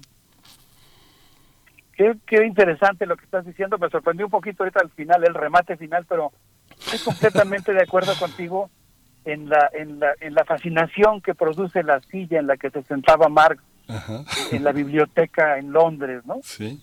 Su, su, su acuciosidad para leer vorazmente durante 10 años los textos que finalmente lo condujeron a la elaboración del Capital. Y yo la verdad debo reconocer que desde, pues así desde jovencito, como estudiante en la Facultad de Filosofía y Letras, fui muy tocado por la propuesta filosófica de la Escuela de Budapest y particularmente de Agnes Heller, en el sentido de cómo leer a Marx. Y ella propone hacer una lectura antropológica de Marx, pero sobre todo un Marx en el que se instilan ideas aristotélicas respecto a que cada presente contiene muchos futuros posibles. Y en ese sentido pensaba yo en algo que, que a mí me gusta en Marx, que me gusta ya en una de sus obras tardías, la crítica al programa de Gotha, creo que es prácticamente lo último que publica Marx, donde él plantea esta este hecho, esta, esta, esta cuestión, digamos, esta latencia en la historia del presente que puede irse al socialismo o la barbarie, ¿no? Y yo siento que en alguna medida esta propuesta de el capitaliano o el comuniano de alguna manera revivifica la idea de que nuestra historia presente contiene varios futuros posibles y retomando el texto del capitaliano, pues ahí los autores plantean que bajo un sistema que practica la destrucción creativa y no puede parar de provocar una crisis ambiental aguda por su insaciable sed de acumulación exponencial del capital y la consecuente explotación de los ecosistemas de la Tierra, si estamos hablando de una forma de producción, de una manera de vivir de la cultura occidental, de la modernidad capitalista, que es compulsiva y que tiene una fuerte carga autodestructiva. Y ahí pensaba yo en ese, en revivir ese tema de socialismo barbarie, esa latencia de Marx, de esa época eh, que tú mencionas del periodo de Marx en Londres, Miguel Ángel, y pues a mí, no sé, me pareció muy atractiva la idea formulada en el Capitaliano, en el sentido de que puede surgir una civilización. Por cierto, los autores dicen que es en cierto sentido poco probable. No lo dan por hecho, no están teniendo una visión mecanicista de que es inevitable el triunfo de la razón y la conciencia humana, pero dicen que cabe la posibilidad de que surja una civilización ecológica radical arraigada en valores de uso comunitarios, una profunda transformación de la relación material ambiental entre la especie humana y el planeta, y ellos hablan de movimientos que contienen esta latencia, los sin tierra en Brasil, los movimientos campesinos en India, ellos citan el caso de las comunas bolivarianas en Venezuela, pues no sé, a mí me entusiasmó muchísimo pensar en esta posibilidad como esto, como algo que es posible y que al menos eh, nos libra de un pensamiento fatalista. Sí, Alberto de Tancourt, ay, bueno, cuántas cosas, cuántos elementos. Dice por acá, por acá Javier Ramírez Amaro, visto lo terrible que ha sido nuestro mundo, la llamaría bélico-antropozoica. Bélico-antropozoica. Abrazos para todos. Bueno, y yo pongo ya con este remate que haces, Alberto Betancourt, eh, de eh, mirar, eh, observar otros, otros, otros esfuerzos, otros panoramas. pienso también en el papel de las mujeres, ahora que estabas hablando de Agnes Heller de una lectura eh, antropológica de Marx, eh, también podríamos agregar una, eh, el papel de las mujeres, si nos acercamos, por ejemplo, a Silvia Federici, el papel de las mujeres en la teoría marxista. En fin, bueno, pensando en todo esto, pensando en un sistema pues que históricamente ha sido regido, gobernado por, por, por valores masculinos, pues bueno, también me parece que cabe de alguna u otra manera agregar la cuestión del, del género y de las mujeres, Alberto Betancourt. Completamente de acuerdo, Berenice. Yo diría que en nuestra próxima tocada, nuestra banda se ponga unas playeras que digan Calibán y la Bruja, en homenaje a ese texto formidable. Y, por supuesto, pues yo creo que es una, una eh, relación intrínseca ¿no? entre capitalismo, destrucción ambiental y patriarcado, pues que hay que combatir. Y a mí por eso me gusta mucho esta idea de alguien que se plantea la posibilidad de una nueva edad, del antropoceno, que sea la edad comuniana, una edad donde se recuperen, esto es una cita de los autores del Capitaliano, donde se puede experimentar una vuelta al buen vivir expuesto por Epicuro, quien afirmaba en la isla de Lesbos, el planeta es mi amigo. Y yo pienso que, que con eso nos podríamos quedar. Sí, qué bonita reflexión. Pues sí, Alberto Betancourt, y nos vamos a quedar también con una propuesta musical. Sí, les quiero proponer que celebremos también la, la posibilidad de construir un mundo nuevo y que lo hagamos a ritmo tropical colombiano con el Frente Cumbiero, con esto que forma parte de su concierto en la maquinita. Como siempre, muy agradecido de tener esta oportunidad de platicar con ustedes. Un abrazo muy afectuoso, Berenice Miguel Ángel, que estén muy bien. Igualmente, Alberto, muchas gracias. Gracias, Alberto Betancourt. Y bueno, eh, los comentarios que nos hacen en la audiencia siempre son interesantes. Nos vamos a ir con música, el Frente Cumbiero, como ya lo ha anunciado Alberto Betancourt, pero rápidamente nos dice la doctora Carla Salazar acá en redes sociales, dice, en verdad amo escucharles durante el desayuno sobre la pertinencia de los términos para definir nuestra época. Coincido con que Mine suele ser, suelen ser cómicos. Gracias por las reflexiones del maestro Betancourt y me, dice a mí también que muchas gracias para ti, eh, Carla Salazar. Y bueno, nos vamos a ir con música, el Frente Conviero, concierto en La Maquinita.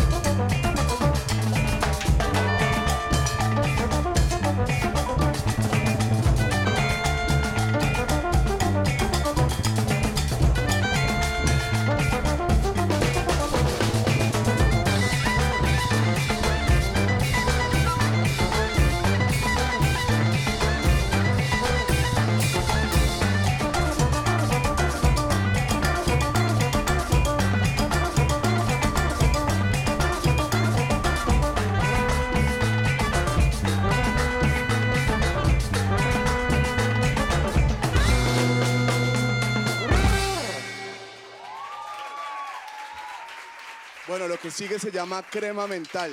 ¿Cómo dice viejo Rose? Primer movimiento. Hacemos comunidad con tus postales sonoras. Envíalas a primermovimientounam.gmail.com 9 con 51 minutos, Miguel Ángel, regresamos y para compartir algunos comentarios que nos hacen en la audiencia. Eh, dice Rocío Brom, y es un comentario pues que además eh, yo aprecio mucho, dice las conversaciones con Alberto Betancourt, siempre inteligentes y críticas, albergan un toque de esperanza y ánimo positivo, me recuerdan a mi padre, Juan Brom, agradezco el espacio de aquí al infinito. Bueno, a mí también me recuerda al profesor Juan Brom, Rocío, eh, a tu padre, fue mi profesor de historia en la Facultad de Ciencias Políticas y Sociales y claro que nos leímos para comprender la historia, un libro de su autoría, y en ese libro abre, recuerdo, ahorita en este tiempo traté de buscarlo, pero sí recuerdo que en ese libro abre con este poema de Bertolt Brecht, eh, Preguntas de un obrero que lee, eh, este gran poema que se pregunta quién construyó Tebas, la de las siete puertas. En los libros aparecen los nombres de los reyes. Arrasaron los reyes, arrastraron los reyes los bloques de piedra y Babilonia, destruida tantas veces, ¿quién la volvió siempre a construir? ¿En qué casas de la dorada Lima vivían los constructores? ¿A dónde fueron los albañiles la noche en que fue terminada la muralla china? La gran Roma está llena de arcos de triunfo. ¿Quién los erigió? Sobre quienes triunfaron los Césares, es que Bizancio, la tan cantada, solo tenía palacios para sus habitantes, hasta en la legendaria Atlántida, la noche, la noche en, en que el mar se la tragaba, los que se hundían gritaban llamando a sus esclavos. Bueno, eh, es parte del poema, de este gran poema, eh, Preguntas de un obrero que lee, que viene, bueno, a cuento de lo que nos compartes, Rocío Brom, estos, eh, pues estos recuerdos respecto a, nuestros profesores, en este caso a, Juan Brom, a la historia, a cómo la construimos, a quiénes son los protagonistas de esa historia, pero qué hay detrás cuando hacemos un repaso a contrapelo de la historia, Miguel Ángel, ¿cómo ves? Sí, Juan Brom, yo también lo amé muchísimo. Yo fue mi prácticamente mi primer libro de primer semestre para comprender la historia en el CCH. Fue no daba crédito de lo que estaba leyendo. Después fue el esbozo de historia universal. Después fue muchos años después entender el paso de el niño judío al comunista al, comunista. Creo que así es el título que tiene este libro muy hermoso lleno como un álbum familiar. Sí Juan Brom es de nuestros grandes profesores y justamente esta esta remembranza de, de lo que nos da la, la escuela pensaba este inevitablemente se me nota la piel de CCHero porque estaba revisando eh, lo que decía R. Guillermo y su lección que nos daba sobre los, eh, el mundo de los hongos, con qué codicia veíamos los libros de bacterias, de hongos eh, que aparecían en nuestras materias, el gran manual de psicología y ahora estaba revisando hace unos días el manual, esta página, el portal académico de CCH con todos los ejercicios que tiene en la parte de biología donde se revisa todo este universo, pues ya no son esos librates, librotes que cargábamos en un morral que nos destruían esos libros enormes, sino que ahora ya son portales electrónicos muy accesibles, muy ligeros, muy bien armados, interactivos, es, es, es algo increíble. Quienes tengan oportunidad, aunque no sean CCHeros, esto no pasa jamás pasará de moda revisar toda la parte académica de los portales que tiene la prepa y que tiene el CCH son verdaderamente muy actuales, muy este muy muy claros para cualquier persona, no tiene que ser alguien especialista, cualquiera puede asomarse a procesos no sé, como el mundo de los hongos, las bacterias, la fermentación, toda una serie de horizontes que son muy muy ricos de, observar y que son parte de la de lo que la universidad tiene para la comunidad para la sociedad en su conjunto, no solo para sus estudiantes, Bernice. Sí, son materiales, eh, ya lo has dicho, muy bien planteados, bien planeados y que, eh, y que son eh, accesibles en ese sentido para pues todo tipo de personas no especialistas. Así es que bueno, Alfonso de Albarco nos dice, me fascinan los términos bien utilizados y si suenan cómicos, mejor, impactan y nos da los buenos días. bueno, mm, Zacarías Miguel Alonso dice, no, pues la encomienda del capital es reproducirse a sí mismo, no importando los diagnósticos de gentes populistas acaso marxistas, leninistas. Marx fue un mantenido de su esposa. Saludos, Miguel Ángel y Berenice. Saludos para ti, Zacarías. Eh, y bueno, por acá también R. Guillermo me dice que eh, se filtran, de alguna u otra manera me lo dice así, que la violencia se filtra en, los, en las palabras que empleo, que expreso como rematar. Es lo que dice R. Guillermo. Bueno, saludos, R. Guillermo. Nos vamos a ir ya, eh, estamos a punto. Bueno, solamente ah, invitarles a que se acerquen a la Gaceta de la UNAM, gaceta.unam.mx, porque en este día del próximo 11 de febrero es el Día de las Mujeres y las Niñas en la Ciencia. Y bueno, trae en este número mm, reciente, en el día de hoy, el número del día de hoy, pues un, una entrega especial precisamente con estos temas. Las niñas se visualizan como científicas, es una de las preguntas con las que abre eh, la Gaceta de la UNAM. Las mujeres enfrentan retos personales y sociales para lograrlo, para, lograr serlo. Cinco de ellas cuentan lo que tuvieron que hacer desde confiar en ellas mismas hasta escaparse de su casa para estudiar. Y bueno, ahí empieza eh, uno de los de las entregas eh, precisamente de la Gaceta Universitaria, hablando de lo que tienen de las vicisitudes de las niñas y después mujeres, jóvenes y demás para emprender un camino como científicas. Bueno, pues eh, con eso nos vamos a quedar, Miguel Ángel. Con eso nos vamos a quedar y con el compromiso tal vez, Berenice, si estamos juntos todavía entonces, eh, de celebrar el, eh, cuando sea su momento el centenario de Juan Brom, que tú siempre te expresas con tanto cariño de la enseñanza de este gran profesor. En mil, el 2026 se cumplirán 100 años, un seminario sobre la enseñanza de la historia sería un gran homenaje para este gran hombre. Uy, Miguel Ángel, bueno, pues hay que poner manos a la obra. Hay que, convocar. Hay que eh, inseminar esa idea maravillosa que tienes. Y bueno, pues, ¿qué opinan ustedes? Nos dice Guillermo, gran honor hablar del profesor Juan Brom. Bueno, pues nos vamos ya 8, 9 con 58 minutos. Mañana, día de complacencias musicales aquí en Primer Movimiento. Envíen sus peticiones en redes sociales. Gracias al equipo. Nos vamos. Nos vamos. Esto fue Primer Movimiento. El mundo desde la universidad. Nagasaki, aguantamos Hiroshima aunque no queramos, aguantamos nuevas leyes, aguantamos hoy por hoy que todavía existan reyes, castigamos al humilde y aguantamos al cruel, aguantamos ser esclavos por nuestro color de piel, aguantamos el capitalismo, el comunismo, el socialismo, el feudalismo, aguantamos hasta el pendejismo, aguantamos al culpable cuando se hace el inocente, aguantamos cada año a nuestro presidente por lo que fue y por lo que pudo ser, por lo que hay, por lo que puede faltar, por lo que venga. Y por este instante a brindar por el aguante, por lo que fue y por lo que pudo ser, por lo que hay. Radio UNAM presentó Primer Movimiento, El Mundo desde la Universidad con Berenice Camacho y Miguel Ángel Gemain en la conducción. Rodrigo Aguilar y Violeta Berber, producción. Antonio Quijano y Patricia Zavala, noticias.